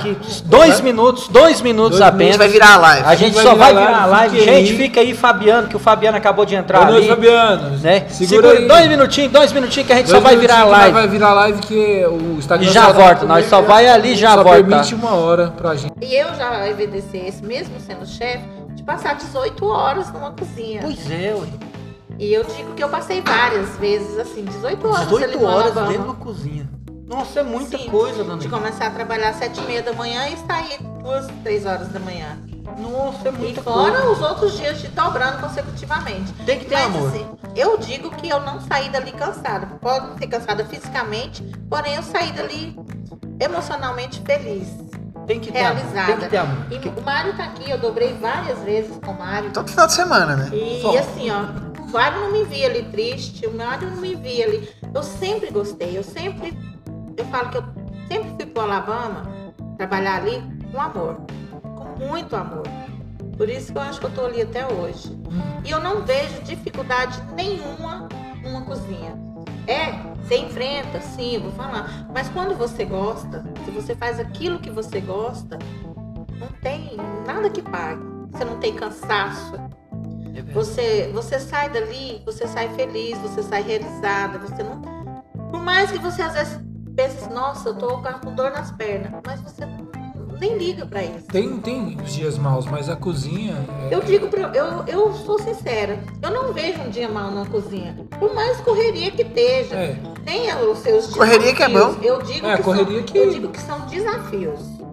Eu- porque se você vai trabalhar, seja em qualquer área que for, se você não gostar, não, aquilo, aquilo não vai te trazer prazer, não vai te trazer satisfação, aquilo vai te sugar. Você vai se tornar tão cansativa. Eu fui uma vez ser dama de companhia. Trabalhei um ano. Que isso? Eu acho que para muitos seria um serviço ideal, porque não fazia nada. Eu ganhava-se muito bem e não fazia nada. Era uma senhora rica, onde eu ficava na casa dela, de companhia. Era isso, você Era deu de companhia. De companhia. Eu trabalhava segunda a sexta, das 8 às 5 da tarde. Só pra De ficar com você. companhia. Aquilo ali eu prendi o cabelo de pobres, porque não tinha o que fazer. Porque a mulher tinha cabeleireira, manicure, empregada, comida Dama de de restaurante. Isso eu nunca tinha ouvido falar um trem Dama de desse. companhia, porque a mulher era uma senhora muito rica. Ah, morava só ela e a neta, a neta diretora, o filho engenheiro, morava em São Paulo. E eu era companhia para fazer companhia para ela, para ficar lá. Feito uma madame também, sentada lá conversando com ela. Meu Ganhava pra Deus! isso. O serviço era conversar com ela. serviço era Dar isso, atenção pra ela o dia todo. Dar atenção para ela. Sentar com ela na varanda, assistir televisão com ela. Eu não fazia Tipo nada. assistir filme. Ai, você gostou do filme? Eu É não tipo fazia isso. nada. E Eu não fazia ganhava bem. Muito bem. Eu não fazia literalmente nada. Era companhia. Então, para muitos seria o serviço ideal. Nossa, a irmã já já falou que queria esse tão emprego. deprimida, eu me sentia tão deprimida nesse serviço, eu me sentia tão inútil, ao mesmo tempo que estava ali, porque ela gostava de mim, a gente conversava, mas eu me sentia tão inútil nesse serviço, porque assim, eu passava ali sem fazer nada. E eu me estressei. Eu me estressei a ponto de eu chegar pro filho e falar, não quero mais, não vou. Pra muitos, é o que eu falei, pra muitos. Loucura. um serviço Olha, meu Deus, ela tá ganhando pra não fazer pra ver televisão o dia fazia todo. nada, Não fazia literalmente nada. Eu nem de ônibus eu ia, porque a, a nora dela me buscava na minha casa de carro e me buscava lá e me deixava na Mas minha aí se ela tinha um horário. Eu trabalhava das 8 da manhã às 5 da tarde, de segunda a sexta. Dama de companhia. Dama de companhia. Dama- nunca tinha ouvido falar dessa profissão. Até comida era o restaurante que entregava na casa. Então você comia do bom e do, Do melhor, bom, do melhor. Ficava nos ficava melhores lá. lugares. Meus filhos, às vezes iam pra lá, era presente que eles ganhavam. A neta dela levava a Maria Angélica pro shopping. Era boneca, era presente. A Maria Silvia lá, a Bisa. Então, assim, eles não eram pequenos. Então, assim, se fosse ver, seria o serviço. Pra mim, eu acho que foi o pior. Nossa, Caraca! Pra mim, eu acho que foi o pior, porque aquilo não me dava. não é, gostava não, mesmo. Não me dava. Falar um pouquinho mais. Não me dava alegria, não me dava satisfação. Eu saía dali cansada mentalmente. A casa da mulher era um palacete. Tinha até sala de leitura. Meu Que eu ficava até com medo de entrar dentro da biblioteca da mulher lá. Mas assim, era um palacete, era uma mansão. E, e não foi um serviço que eu falo pra você que eu fui feliz ali. Eu trabalhei um ano. Quando eu saí, ela não, ela achou muito ruim. Aí ela já era de idade também, depois ela acabou caindo, quebrando o fêmur e Nossa. morreu, porque ela também ficou contrariada quando eu saí. Mas eu tava muito infeliz. Muito, totalmente. Eu chegava ali, ficava ali sem fazer nada. Eu chegava na minha casa mais cansada do que se eu estivesse trabalhando quando eu trabalhei na metalúrgica. Eu trabalhei até a noite já na metalúrgica, trabalhando numa área de máquina, porque eu não quis Mais trabalhar na área de montação. Fui trabalhar em máquina, na área que só trabalha homem. Mais Operador- bruta mesmo. Mais... operadora de injetora. Imagina a barulheira que não era também. Nossa, que a gente usa é, Protetor. protetor, mas assim, eu preferia do que ficar sentada na cadeira livre numa linha de montagem, montando peça, que era uma peça de carro, preferia trabalhar na máquina. Mas esse serviço realmente foi o serviço que eu menos gostei e foi o que eu não trabalhei. E era Eu não que, que- fazia que nada. não fazia Não nada. fazia nada, literalmente Preferia a nada. metalúrgica. Ganhava bem, meu salário era direitinho ali no- na minha conta. Fora os, os benefícios que eu ganhava. A mulher era muito boa, o filho dela. Às vezes eu chegava lá, ah, porque ela não gostava nem que fazia comida na casa dela. Mas a neta dela de vez em quando fazia festa, sobrava aquele tanto de carne. Ah, leva pra você, porque não vai ficar aí. Então, assim, meus filhos ganhavam tanta coisa. Era um serviço do sonho de muita gente. muita e o gente. meu não foi. O meu me, tra- me trouxe foi infelicidade. A senhora gosta de pôr a mão na massa, tá? de e ver agora, gente. e agora é, você escuta a dona Iva falar que já trabalhou 18 horas e não cansou. Não, não passei. 18 horas, isso sim, trabalhando É boa 18 passar horas, chegando na minha casa, não dormia, porque eu chegava, tomava banho, às vezes eu chegava na casa, deitava na minha cama 3 horas, 6 horas eu levantava. E o Júnior trabalha trabalhar aí de 5 novo. horas e tá morrendo. E eu Tá- tá gostava. Então, preguiça. eu falar pra você que eu sempre gostei de fazer isso. Eu nunca, eu nunca disse não, eu nunca cansei, eu nunca, eu sempre gostei, eu nunca trabalhei lá triste. Porque eu me descobri ali dentro. Um outro serviço que eu gostei muito também, quando eu, eu com uma terapia também muito grande, quando eu vendia caldo. Principalmente no Tati, porque eu via movimento. Movimento E eu sempre gostei Muito disso, rápido. eu sempre gostei de movimento, eu sempre gostei de ver gente. E a- apesar de eu achava que eu era uma pessoa que quando criança eu escondia debaixo da cama. Se chegasse gente na minha casa, eu escondia debaixo da cama. Aquilo ali É o também Júnior. fazia. É o eu era Júnior. desse jeito. Eu tinha medo de interagir com as pessoas. Mas eu descobri que depois que eu gostava de trabalhar com gente, um movimento, apesar que as pessoas são difíceis, mas para mim sempre foi um desafio Eu que também eu sempre descobri gostei. eu gosto de trabalhar Então a senhora vai se dar muito bem dando aula, dona Iva. É que eu falei, não gostei na época, eu, eu já dei aula uma vez, eu substituí uma professora dando aula para criança, eu odiei. Não, mas pra criança é barra pesada, né, irmã Jans? A nega sabe. É, eu eu já sabe. odiei, porque criança tem muito jeito, mas eu falo, criança não é difícil, eu acho que adulto é mais difícil de lidar. Mas não era, eu realmente eu não me via ali, eu acho que eu também era muito nova, realmente eu não me via ali dando aula. Porque eu poderia dar aula para criança, eu não me via ali. Eu gostava de mexer com gente. Meu serviço que eu mais amei, além da cozinha hoje, eu digo que foi no hotel. Conhecendo pessoas Todo toda dia hora, a gente- toda hora a gente nova. Ainda mais um hotel 5 estrelas. estrelas. Você viu gente. Trabalhava arrumadinha, maquiada. Arrumadinha, mas de salto, trabalhava no, salto 15. trabalhava. Toda Trabalhei toda. muito tempo usando Luiz 15, gostava muito do salto. Hoje eu não uso salto. Hoje eu desci do salto. É, porque pra trabalhar na cozinha Hoje não é pode só ser croque. salto, não. Hoje é só na crote. É, mas eu gostava muito de salto. E assim, eu amava meu serviço ali. Eu amava. Porque ali eu via gente, De não todo- só do Brasil, de fora. E, e cada um com Personalidade. personalidade. Dona Iva, e agora? A senhora chegou com. A senhora tá com. 50, vou fazer 52 anos. A senhora tá, vai fazer 52 anos, tá terminando a faculdade, já viveu tudo isso aí, já passou por cima de câncer, de marido drogado, e tá aí, superou tudo, tá feliz, tá realizado. E quais são os planos da agora pra frente? É ser feliz.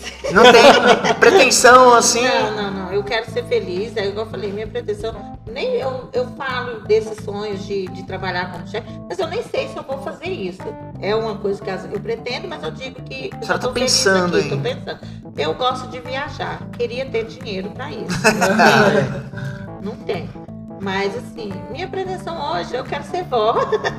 Aí, Juninho, aí, Bora, Juninho. Júnior, bora, meu amigo! Eu falo que. Eu, eu hoje eu tô feliz, sabe? Hoje eu sou uma pessoa feliz, hoje eu sou uma pessoa diferente, mudada. E até muitas vezes as pessoas falam, ai, mas será que você mudou? Mas eu vejo que as pessoas estão vendo isso, então, que convive comigo mais, estão vendo isso, que realmente eu não sou mais aquela pessoa que gritava, ninguém me vê mais gritar dentro da minha casa. Se você você acha que o vizinho falava "Ah, louca. Eu acho que era chamada da louca. Porque eu gritava, eu gritava muito muito, eu era barulhenta. Eu brigava, eu brigava até comigo no espelho. Hoje eu sou a pessoa mais, mais de boa, que eu, eu falo. Tem hora que eu mesmo falo, nossa, mas sou eu mesmo.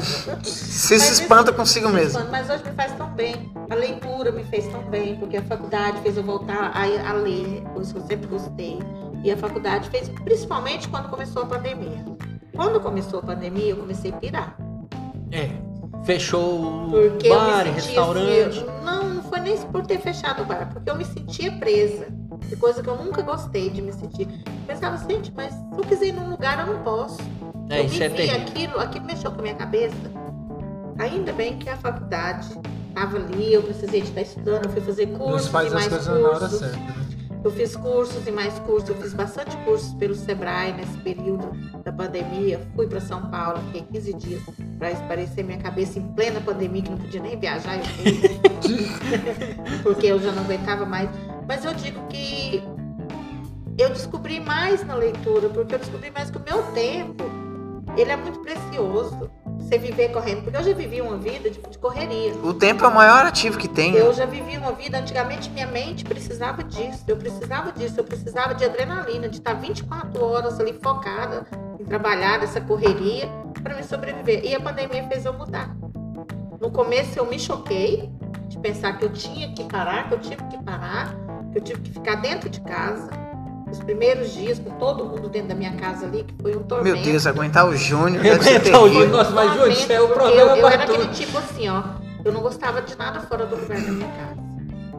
Não gostava de nada fora do lugar da minha casa. Hoje eu já não ligo mais, hoje eu já nem como casa todos os dias, mas coisa que eu não fazia antes. Eu vivia com um rodo na mão. Meu Deus. E a pandemia fez eu mudar nisso. Porque começou a ficar todo mundo só dentro de casa, e faz comida daqui, era de madrugada aquele ali, mas a Gisele, eles gostavam muito de ficar fazendo comida de madrugada. Então, se era mais gente, eu tive que mudar ah, para mim não pirar. E, mas eu acho que isso me fez bem, porque eu comecei a gostar mais de ficar em casa, eu comecei a, a me aprofundar mais, a me tranquilizar mais. Ah, Eu aprendi a me retroceder, de ver que não precisava daquela correria de ser uma correria pessoa toda. com Até fez uma tatuagem, né, dona Iva? Até uma tatuagem eu fiz e pretendo fazer mais duas. Mas assim, foi tão bom depois você ver que de alguma forma ou de outra, a pandemia me ensinou também. Me ensinou a desligar. Porque até então eu, eu, eu dormia praticamente com remédio. Até hoje eu preciso de remédio para dormir. Mas hoje mesmo, às vezes eu não dormindo, eu me relaxo na leitura. Eu passo a noite inteira lendo. E no outro dia eu estou disposta a trabalhar tranquilamente. Nossa, Depois eu tenho que aprender isso aí, dona Iva. Porque eu, eu, Mas- eu Não, porque durmo o mais ou menos e eu não hoje durmo. É, é, é a- Mas é o que eu Ansiedade. falo. É Ansiedade. ansiedade, eu tomo remédio para ansiedade. Isso aí o mal eu do século é a ansiedade. Eu aprendi que É eu não depressão. vivo sem um remédio para ansiedade, porque eu sou extremamente ansiosa, mas são meios que a gente tem hoje em dia de controlar. A gente não precisa de viver aquela ansiedade sem você dar uma ajudinha para ela, É. porque é muito cansativo ser ansiosa. Nossa. É então, horrível. imagino meio- vocês falando aí, eu É não sou um horrível. cara ansioso. Não, é horrível. Eu sou agitado, É, mas eu não sou mas ansioso. Eu, eu- nossa, você acha que não? Porque eu também não me achava ansiosa. Eu era muito agitada, aquela adrenalina. Porém, eu vi que realmente era ansiedade. É, No, no caso da senhora era ansiedade mesmo. Ansiedade extrema.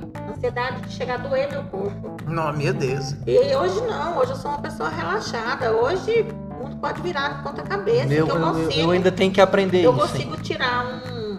Não, não, não fico mais aquela estresse, aquela. Não sou de brigar mais. Eu, isso na minha vida, Pra sabe? quê, né? Falei, pra Perdendo quê? tempo. Ai, ai, ai. E a gente vai aprendendo com o tempo Escudinho. também, né? O Jo- Joel também era muito brigão, né, É. Joel? A Nossa, gente o vai Joel é terrível. Mas é por causa do meu, é por conta do café. Não, Ah, tô culpa é o café. culpa, eu Pegar passei qualquer favor. vida inteira colocando culpa de problemas, ah, porque eu sou assim, porque eu Por causa enfrentei muitos disso, por causa problemas. disso. Mas os problemas muitas vezes continuam os mesmos, mas a gente tem que saber driblar eles, pra não ser é, refém da, da vida. A gente tem que viver e não ser refém da vida. Verdade. É verdade. Dona Iva, o tempo que eu trabalhava na Alabama, eu era refém das minhas emoções e dos meus sentimentos, eu não sabia. A gente acaba se tornando. O- Eu aprendi muito no Alabama, foi, foi muito bom pra minha vida. Foram sete anos de muito aprendizado, de muitas conquistas e vitórias. Mas é, eu me descobri, igual, eh, tomando um exemplo da senhora, eu renasci na tatuagem e eu trabalhando pra mim mesmo. Hoje eu passei o dia inteiro aqui focado numa encomenda só. E pra mim foi maravilhoso, passou assim.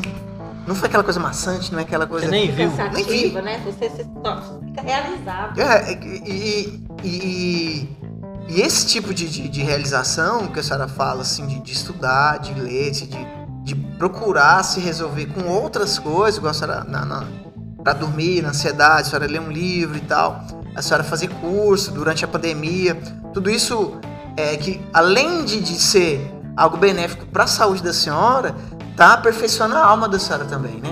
Com Porque a certeza. senhora vai descobrindo coisa nova, então a senhora vai tendo outros objetivos, outros planos, a senhora conseguiu é, olhar a sua família de um jeito diferente também, né? Eu Nossa, acredito. e como, e como? Muito, muito diferente. Isso é maravilhoso. Muito, muito diferente. A, a ser mais amorosa. Eu nunca fui aquela pessoa muito assim, esse negócio de, sabe? Eu, eu sempre fui mais assim. Mais dura. Mais, É, mais sim, não, é assim, é Eu assim. sempre tive que ser mais forte mesmo. E esse, foi esse menino é dengoso assim por causa de quê? Eu acho que já foi uma personalidade. É falta de vergonha na cara. Ó, pra vocês não estão entendendo, o Júnior tá bem aqui, ó, passeando aqui. Mas o Júnior era mais difícil. Eu falo que a adolescência dele, eu fui um pouco. Eu fui pulso firme. Mas assim, o Júnior era muito difícil. Eu acho que se eu não tivesse agido da maneira que eu agi, talvez ele não teria virado homem. É, Dona Iva, a gente é, é- nós somos bem mais, bem mais jovens que a senhora. Se brincar, a gente tem idade pra ser filho da senhora. com certeza. Sim. É, qual conselho que a senhora dá? Porque a nossa audiência também é uma galera mais jovem, né? Da nossa face de, de, de idade, Da um pouco mais faixa nova. etária.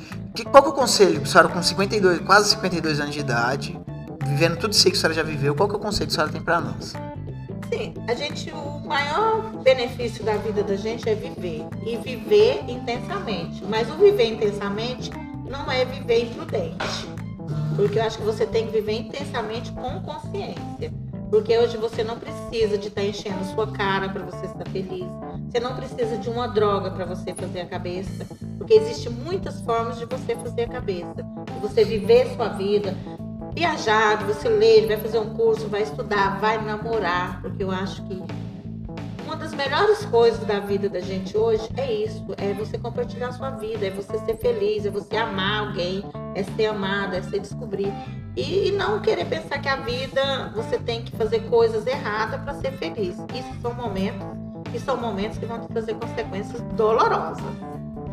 Com certeza que futuramente, quando chegar na minha idade, você vai pensar, poxa, eu poderia ter tomado situações, caminhos diferentes que não fosse Dolorido, dor, você sempre vai encontrar no caminho. Mas se você procurar amenizar os impactos, com certeza, quando você chegar na minha idade, você vai ter uma bagagem muito melhor.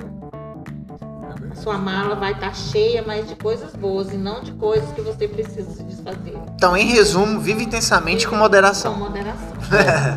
Não, mas é, é, a dona Iva, ela pegou e ela falou, é, é, viver intensamente, mas não que a dona Iva fala, não imprudentemente. É, com responsabilidade. Com responsabilidade e cautela, né? E agora a irmã já se perguntou o um negócio ali, a gente já tá encaminhando já pro, pro final, nem parece, mas já, já tá bem próximo ali. Nossa, já Nossa, é, passou muito rápido. É, já estamos aí com uma, hora e quinze que nós estamos sentados. E a irmã já se perguntou assim se a senhora teria vontade de participar de um, de um concurso culinário, desses programas culinários. Meu também. sonho já. Ainda vou estar no Masterchef. Olha aí, gente. dona Iva, Faz a inscrição, dona Iva. Nossa, eu, eu acho muito da hora. Eu, agora eu não entendo, porque eu, eu não cozinho nada. Nada, nada. Nem miojo. Não, miojo eu sou bom. E, Nega velha tá ali pra falar. Que, que eu faço um miojo da hora. O pior é que o Gesiel, quando ele era moleque, ele cozinhava bem. E ele você falava tem, mal do que, do que eu fazia. Você tem que fazer como eu. Eu até então eu não cozinhava. Tipo assim. Minha mãe, ela, eu falava, mãe, me ensina a cortar um frango. Ah, depois, agora eu não tenho tempo. Nunca tinha tempo para me ensinar. Fui morar com a minha tia em Brasília, minha tia tinha uma pensão. Mas ela tinha quem fazia as coisas. Mas eu gostava de ficar ali, xeretando. Mas também não cozinhava. Até o dia que eu resolvi pegar uma ceia de Natal pra fazer. Do nada, né? Do nada. Já tipo, pegar na tora. Tipo, eu nunca fui ter um ovo, vou fazer uma ceia de Natal. Porque até então eu não cozinhava nem na minha casa, eu trabalhava. Eu trabalhava fora, eu comia fora, porque eu morava sozinha. Nessa época eu já morava sozinha. Quando eu tava morava com a minha mãe, teve uma época assim que eu ia cozinhar, porque eu gostava muito de assistir novela. Uhum. Era apaixonada novela. E aí, Pra minha mãe deixar eu assistir novela, eu fazia janta. Só que eu começava a fazer janta 5 horas, pra 6 horas a minha irmã Era a tática. Janta, é, a janta tava até fria. Mas eu fazia. Do meu jeito lá, mas eu ah, fazia. Ah, não, não sabia tenho... muito, né? Mas assim, não sabia muito cozinhar. Mas eu fazia aquilo porque eu queria assistir. No final eu queria estar ali pra assistir novela. Eu tenho um problema muito grande, dona Eva. Preguiça. O Joel, o Joel cozinha super bem, cara. Cara, e, e eu sou Joel, uma pessoa que tudo que eu como do meu irmão eu reclamo. Bem. Mano, que eu como uma vez eu, eu subestimei o Joel. Eu falei assim, ó, essa semana o Joel vai fazer comida. Uma, ele fez um, um espaguete de, de cenoura. Que eu falei assim, isso aí não vai dar certo, cara. Espaguete de cenoura. É por isso que eu não Mas como. Ficou uma maravilha, ficou muito bom, Ele véio. inventa. Ele Mas inventa. é esse que é o segredo da Ele vai inventando. É você inventar, é você criar. Isso que faz parte da Desde pequeno, ele comia feijão com pão. De manhã cedo. Se acordava lá, tá o menino do buchão, cabeçudão, né? Com pão na mão, jogando feijão gelado lá dentro. Gelado. E hoje em dia ainda é muito fácil pra cozinhar. Você pega na internet aí, ah, você eu, No YouTube tá aí. Quando né? eu fui fazer essa ceia, que foi no ano de 2004. Não tinha o quê? 2004, não, 94, porque eu casei em 96. Foi 94. Livro. Não tinha, não tinha internet. Tinha aquela, aqueles. Tinha é, internet, você, mas não essas você, não era, comprava, não era acessível. Você comprava na, nas bancas de revista. Não, que isso, aqueles, eu peguei aí a mulher. Eu quero, preciso, quero fazer uma festa, uma ceia de Natal com meus funcionários. É, pode deixar. Pode deixar, joga no peito aqui. Oh, e, e é, é, é nóis. Oh, você vê, né, que o fruto não cai longe da árvore. O Júnior é do mesmo jeito. O Júnior nunca tinha feito uma roda na vida. O cara falou assim: você sabe roubar isso aí. Vai lá, vai lá fazer o trem. Nunca tinha apertado. Fazer o quê? Uma roda de um carro. O cara foi de uma moto. Da moto. O Júnior foi assim. Moto. Ah, da, da, da Bis, né? Nessa época ele tava dando Suzuki trabalho Truder? na escola. Nessa hum. época ele tava dando trabalho na escola. E ele estava muito empolgado com skate. Só que eu morava ali no Parque Anguera. E ele ficava tarde na rua ali. Quebrada. E eu, Bacana, ficava, e eu comecei, eu tinha conhecido um rapaz, ele tinha uma borracharia. Falei pra ele, você não quer deixar meu filho aprender, não? Ele falou, ah, eu não posso pagar. Eu falei, não precisa nem de pagar, não. Larga esse menino aí. Larga ele falei, não aí. precisa nem de pagar, não, só quero que você ensine. Ele falou, então eu vou pagar 10 reais pra ele. Porque ele me acompanhava no caldo pra fazer troco, né? Ele ficava no troco, ganhava 10 reais também. Só, mas era só de 15 minutos, porque nessa época era no curso, ele ficava de 9 até 9 e 15 só. E aí ele foi pra essa borracharia e lá ele aprendeu. O cara ensinou ele, logo ele tava lá até tomando conta da borracharia. E quando ele foi pro Alabama, o Alabama foi o primeiro emprego mesmo dele. Porque lá na borracharia, ele saiu um, foi pro Vitor. Era só Ele bico, né? gerenciar. Ele chegou a ser gerente, mas o Vitor era muito ruim pra pagar ele. O Vitor enrolava, falava, você não precisa, você é filho de papai. É, Cara, meu- meus primeiros patrões de ele oficina tra- foi desse ele jeito trabalhava, também. Depois o Vitor falava, não, agora fica na sua casa, eu vou ganhar dinheiro pra te pagar. Fazia desse jeito. Aí quando a dona Penha tava precisando, eu peguei e falei pra ela, ela falou assim, mas será que ele é tão novinho? Eu falei, dona Penha, ó, eu não vou falar pra senhora que ele. Mas ele gosta de vez em quando, tá inventando aqui na minha cozinha. Ele não sabe cozinhar, mas eu já tinha visto que o Júnior também tinha bom. Porque as minhas duas filhas, vê que tem uma. Hoje ela até tá brincando de cozinhar, porque depois que casou, não, eu falei que se ela fosse fazer café, ela queimava a água. Meu Que era, era a Maria sabe cozinhar alguma coisa, mas tem medo de mexer com até com faca. E o Júnior não, o Júnior, eu tinha medo deles mexer com comida. Eu sempre deixei pronto, eu sempre levava lanche, mas ele teimava em fazer escondido. Fazia, sujava as panelas, escondia as panelas sujas. É mesmo, tem essa Nem história pra aí. lavar, né, Júlio? Nem Perdi a né, panela suja, meu Deus do céu. Aí eu Ele colocava dentro do, do, ar- do armário. que eu tinha lá, que eu guardava material, ele escondia aquela coisa lá, porque eu, eu deixava ele coberto, né? Pra não empoeirar as coisas, ele Preguiçoso. As panelas. Aí quando era final de semana que eu ia achar. Eu trabalhava, de lá eu ia pro caldo. Olha aí, E aí ele, ele começou, ele ficava lá, ele, ele ia, ele começou a ir fazer. Então ele aprendeu, eu digo que foi por, por, Por gostar. ele, Ele fala, por ah, eu gostar." gosto de mexer com cozinha. Já vai fazer três anos no Alabama, né? Imagina se gostar. É. E é bom, profissional, sabe fazer. E assim, eu falo que foi o único que puxou por mim. E eu comecei, foi assim. Foi. na- Menino mesmo. Foi indo, foi por gostar. Na raça. De querer. E fiz, eu falo que eu fiz. Acho que foi uma das melhores ceias de Natal, viu? Toda decorada. Quando eu fiz a minha primeira é, farofa doce, eu mesma inventei lá do jeito que eu fiz. Uma leitoa assada com maçãzinha na boca. Eu falo que foi perfeito. Tinha Você até a fez- você fez- maçã. A Você fez até com a, com a maçã na boca vermelhinha. Eu só vi aquele jeito negócio em desenho, gente. Eu nunca Também. vi. Nossa, e eu fiz, ficou tão bonito, ficou tão bonito que a mulher tem as fotos. Eu tinha até pouco tempo, mas a gente acaba perdendo esse tipo de foto. Então, assim, foi eu falo que foi uma coisa que eu fiz com a cara e a coragem. Foi realmente, foram dois dias de trabalho. Eu ia viajar para Goiânia, que era Natal, deixei de viajar para ir fazer esse Fazer serviço. Pra ter essa experiência, e né? viajei para Goiânia no dia 28. De, fui passar só ano novo em Goiânia. E era o primeiro Natal que eu tinha deixado Nossa, de abrir cara, mão de é- passar é com a minha família para poder Imagina você fazer fazer uma leitora vermelhinha, você nunca nem. e fiz, e fiz, e ficou bom. Eu falo que até eu fiquei encantada. Oi, oi, falou Foi assim, Deus, rapaz, foi eu mesmo que fez isso aqui? decoração que eu fiz, Dona Iva é boa das decorações. Quando nós fazíamos salada lá no Alabama, ela que. com a decoração, coisa que eu não tinha experiência nenhuma. Eu não estava acostumada a cozinhar, assim, pra muita gente. fazer, eram 50 pessoas. É. E eu fiz, eu falo que. É muito diferente. Ali eu vi que eu tinha dó pra cozinha. E até hoje as pessoas observam isso na senhora, né? Que falam assim, uai, você não é cozinheira? Porque na, na realidade, é, para quem, quem cozinha dentro de casa, quando vai para uma cozinha industrial, fica perdido. É totalmente diferente. É totalmente diferente. A, Os a princípios são mesmos, mas é, é é, a diferente. dinâmica é totalmente Eu diferente. sabia que o Mário ia ser um bom nada. cozinheiro, que uma vez que, que eu acho que foi o aniversário, foi dele mesmo? Foi seu mesmo? Que, que a gente tava lá na sua casa? Tava todo mundo, pastora, Luana, todo mundo. Tava todo mundo, cara. Aham. Era o aniversário da irmã Regina? Que o Era. Joel, que o Joel começou. É, que aí o Joel começou a orar e aí o pastor Alcântara falou, ô irmão, nós estamos orando é pro, pra janta, né? Pra ela receber o batismo com o Espírito Santo, não. o pastor Alcântara virou pro Joel e falou desse jeito. O irmão tá orando pra, ela, pra, pra irmã receber o batismo com o Espírito Santo, nós estamos orando é pra janta. O Mário foi a primeira vez que eu vi. O Mário fez uma panelada de arroz Gigante. Cara, não lembro disso. Eu lembro. Não queimou. Não, que ficou perfeito, cara. Inclusive foi um dos melhores arroz que eu comi até hoje, depois do da minha mãe. Tava Nossa, delicioso. a- agora outra arroz. pessoa que tem um dom pra cozinhar é a tia. Eu- a gente vira, tia, o que a senhora pôs aqui? Isso que Ah, tá muito gostoso. Ela, vai, fi, alho e sal e cebola. Eu como assim? Não, não tem lógica. Ingredientes. Hoje tá todo mundo no Alabama, assim, admirado com o meu tempero. E eu falo que eu, eu uso, abuso do alho. Pessoal, é, o Júnior tá pegando, meu, você tá gastando muito alho. Eu falei, o alho tá pra ser usado. Eu tô recebendo, assim, elogios, o Joel tá lá. ó. Verdade. É, pessoas pedindo meu telefone. Não aceite crítica construtiva de quem não construiu nada. Pessoas pedindo meu telefone. Então, assim, o- eu acho que você brincar com o tempero, o sal não é o diferencial no tempero. O sal você agrega. E, mas eu acho que o alho, cebola, você pode brincar de todas as formas, em qualquer prato. Que vai ser um diferencial muito grande. Alho é muito bom, velho. Muito. Alho- Além de alho, aumenta a testosterona, viu? Se você estiver aí meio fraco, come alho. Puro, assim, ó.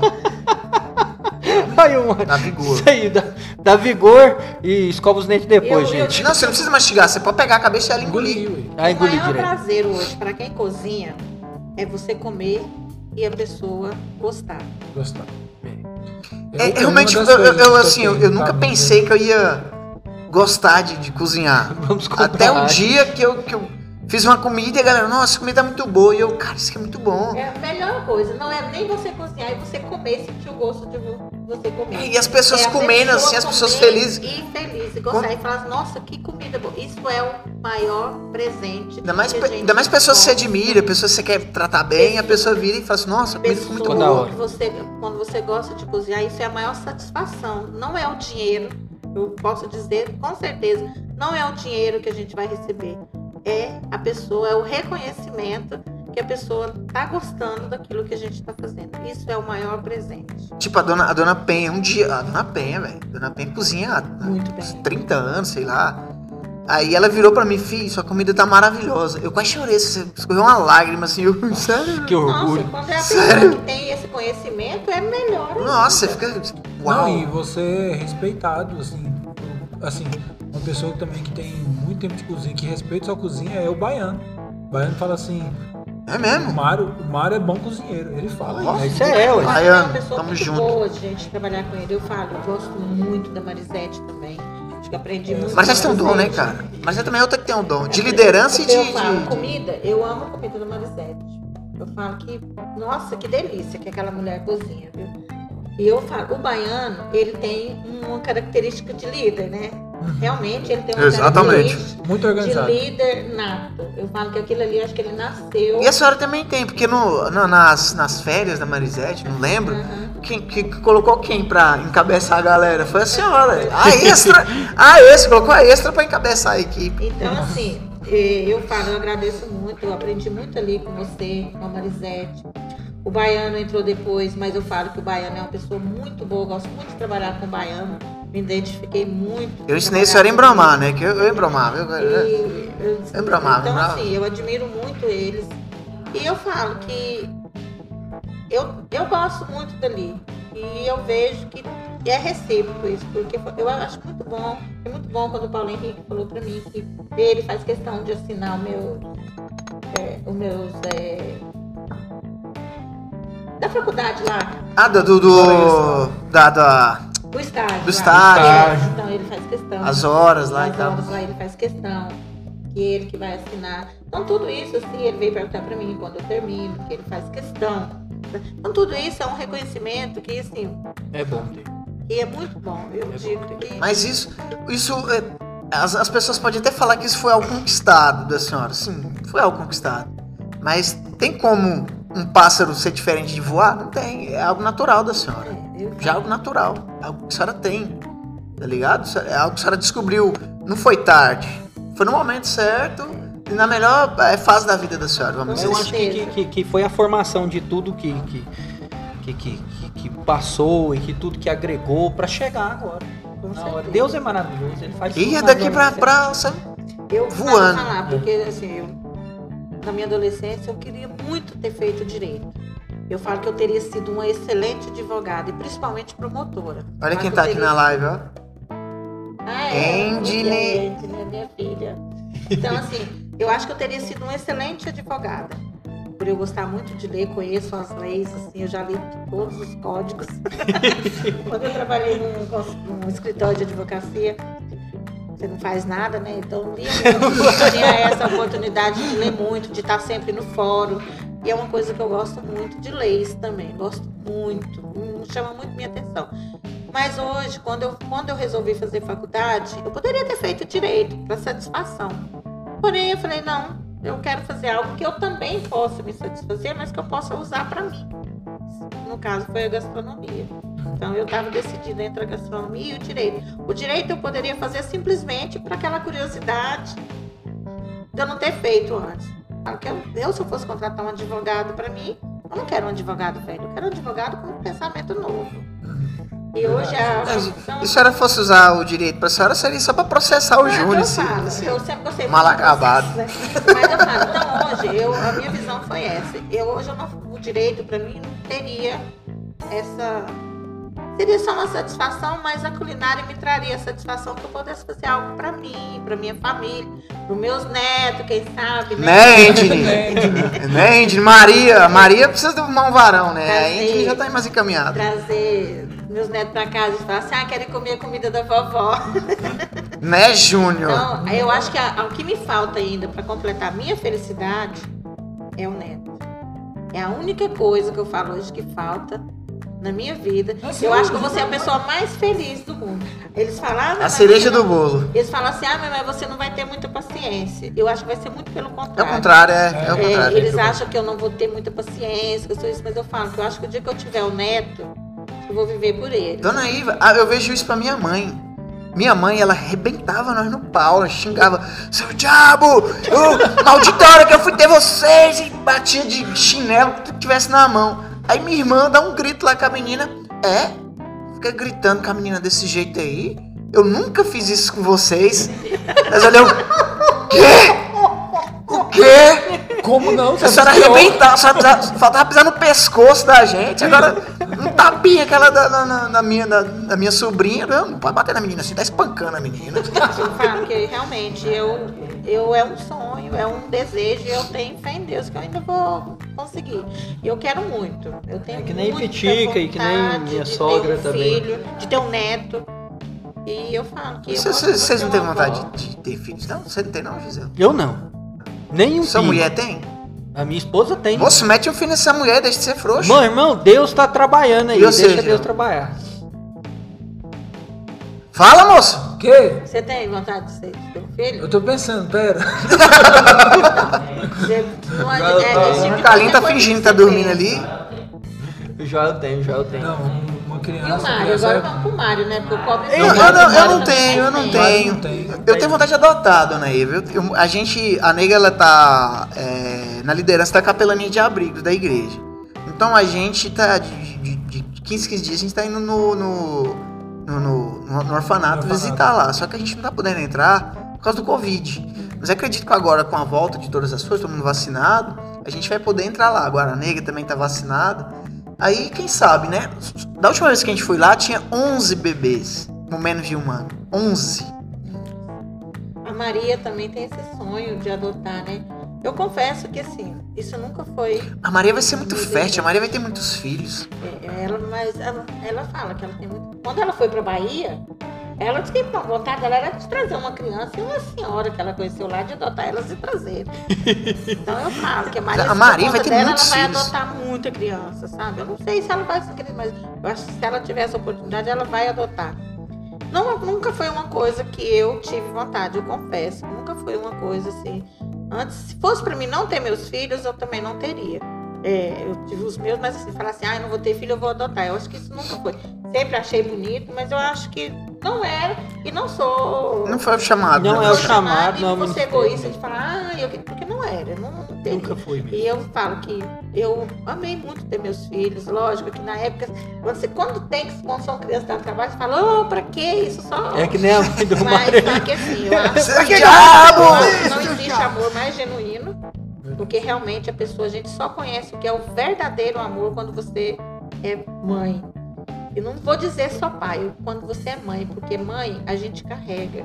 Pai, ele vai ter contato quando nasce. É, ele diz que o pai só sente o Só amor vai quando o amor pega quando mesmo. você pega.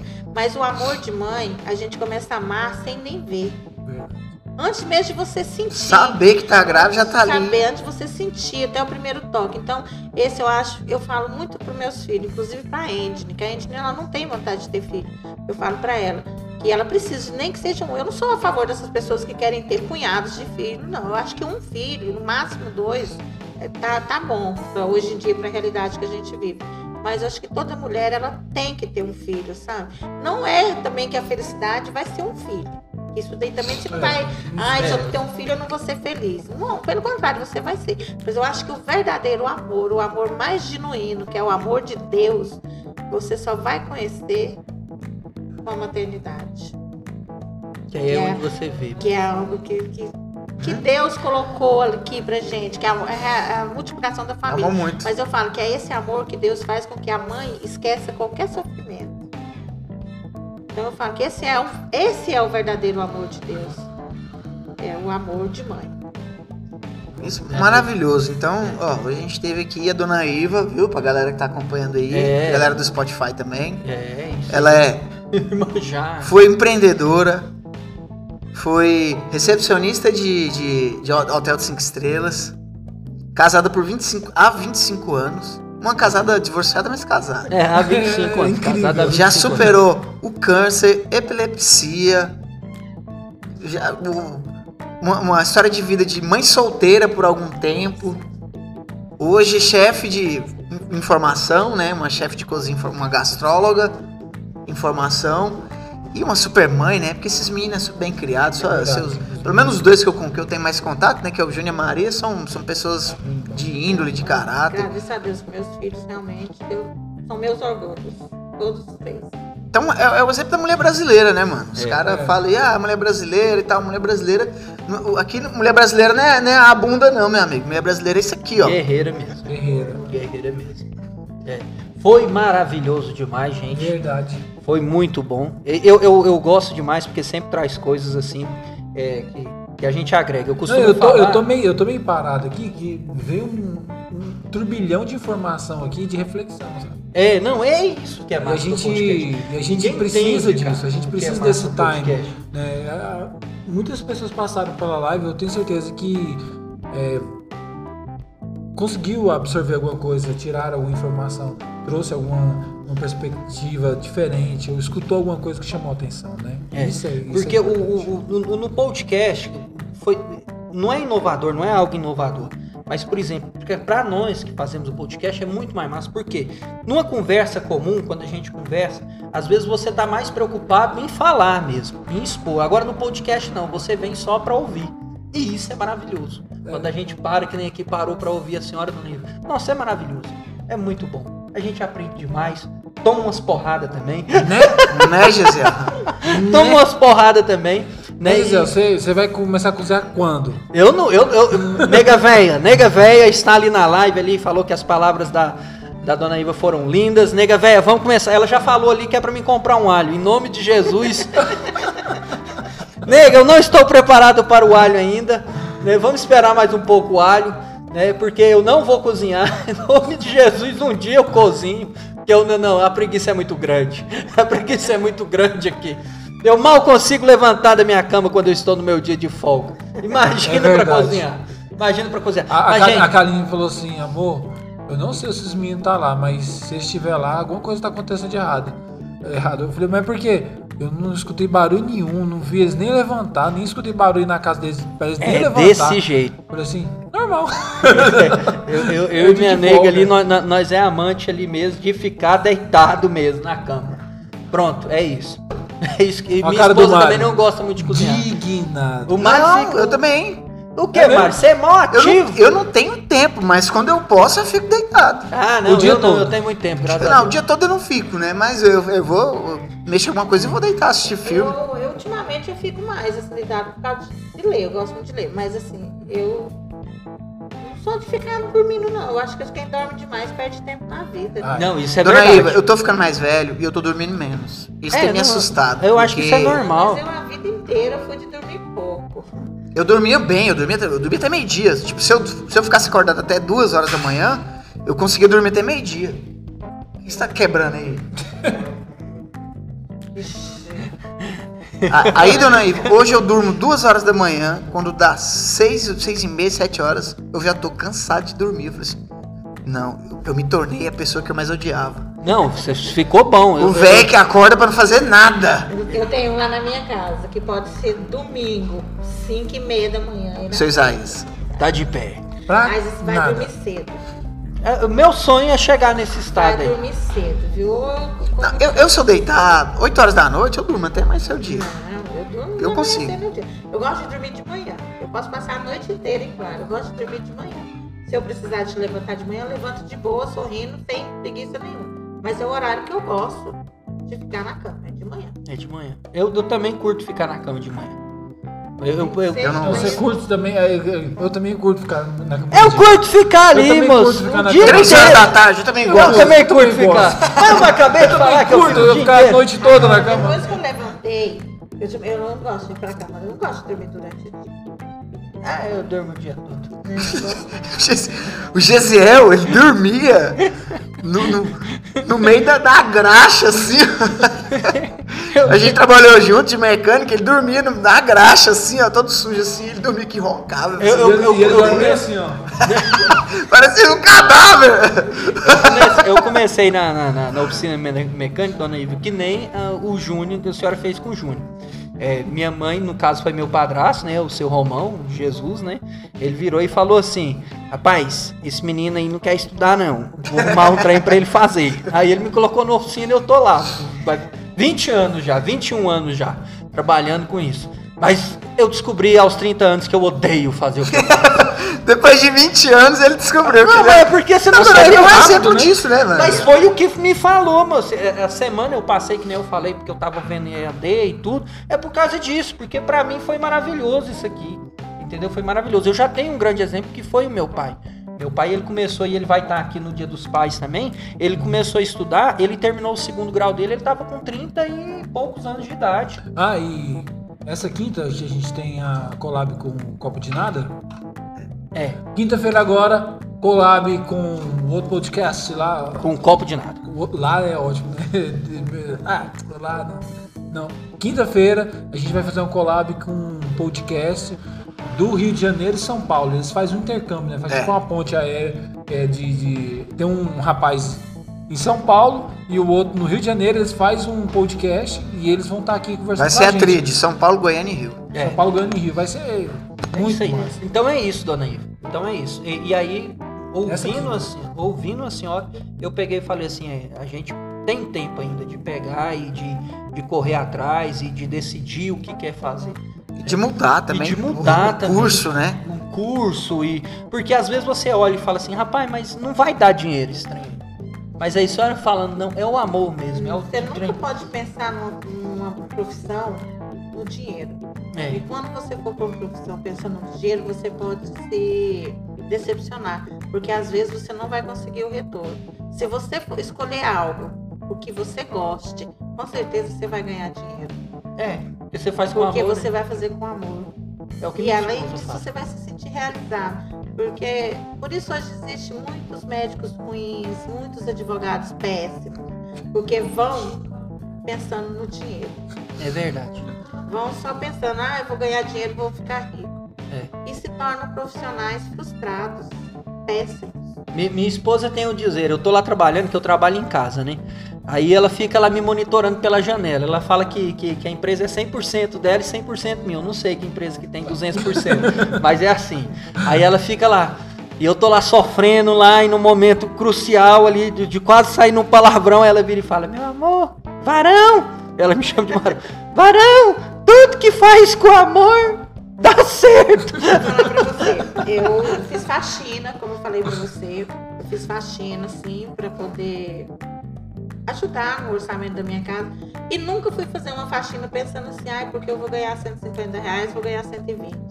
Eu ia, eu arrumava a casa, porque eu gostava de ver arrumado, de ver bonito. Eu sempre fui, nos lugares onde eu fui fazer faxina, eu não fui pensando no dinheiro.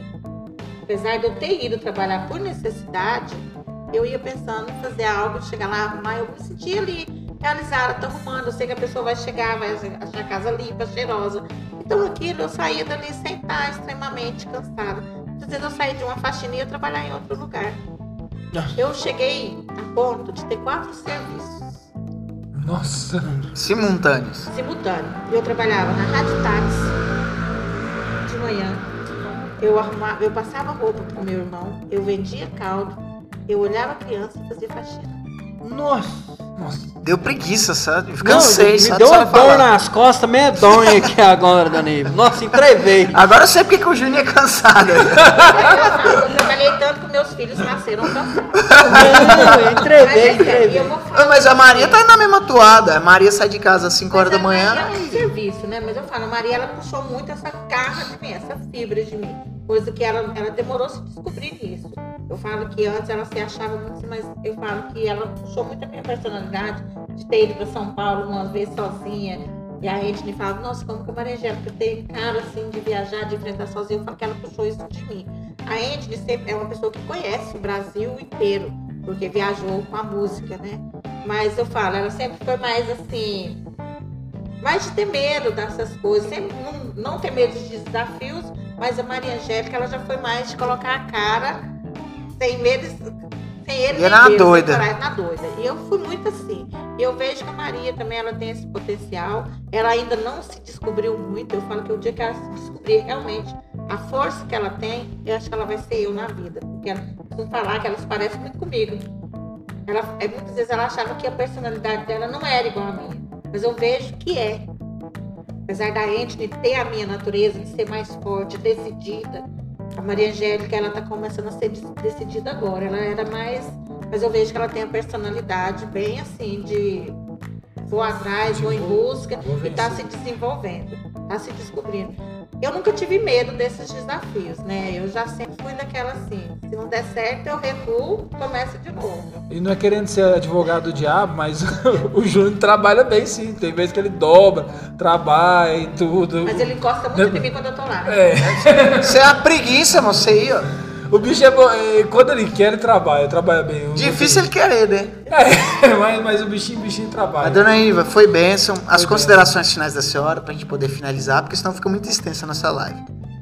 Eu quero agradecer a todos vocês que me convidaram, me deram essa honra de estar aqui participando. Foi uma honra, A foi gente toda que nossa. agradece. Todas as pessoas que estão assistindo, espero que eu possa ter passado alguma coisa de boa. Com certeza de passou. útil, porque a minha real estar aqui é que possa alguém ter pelo menos uma pessoa de todos os tempos possa ver ali alguma mudança, enxergar alguma coisa de boa na vida, que às vezes pode estar passando por um problema, Momento difícil. momentos difíceis, não sei de que forma, de que área, mas que a pessoa possa enxergar que sempre existe uma luz no fim do túnel, que nunca está perdido. Amém. É isso aí, amém, dona. É isso aí. Sabe Boa noite pra vocês. Gesiel se despedindo aqui. Tchau, gente. Fiquem com Deus. Um cheiro. Bebam água. É mariotatu.art, me segue no Instagram, viu? mariotatu.art, ainda tá valendo, hein? Se você vier através do Toalete Cash, 50% nessa tatuagem. Não vale pra você, Júnior. 50% da tatuagem. Beijo pra vocês. Beijo Fiquem pra com vocês. Deus.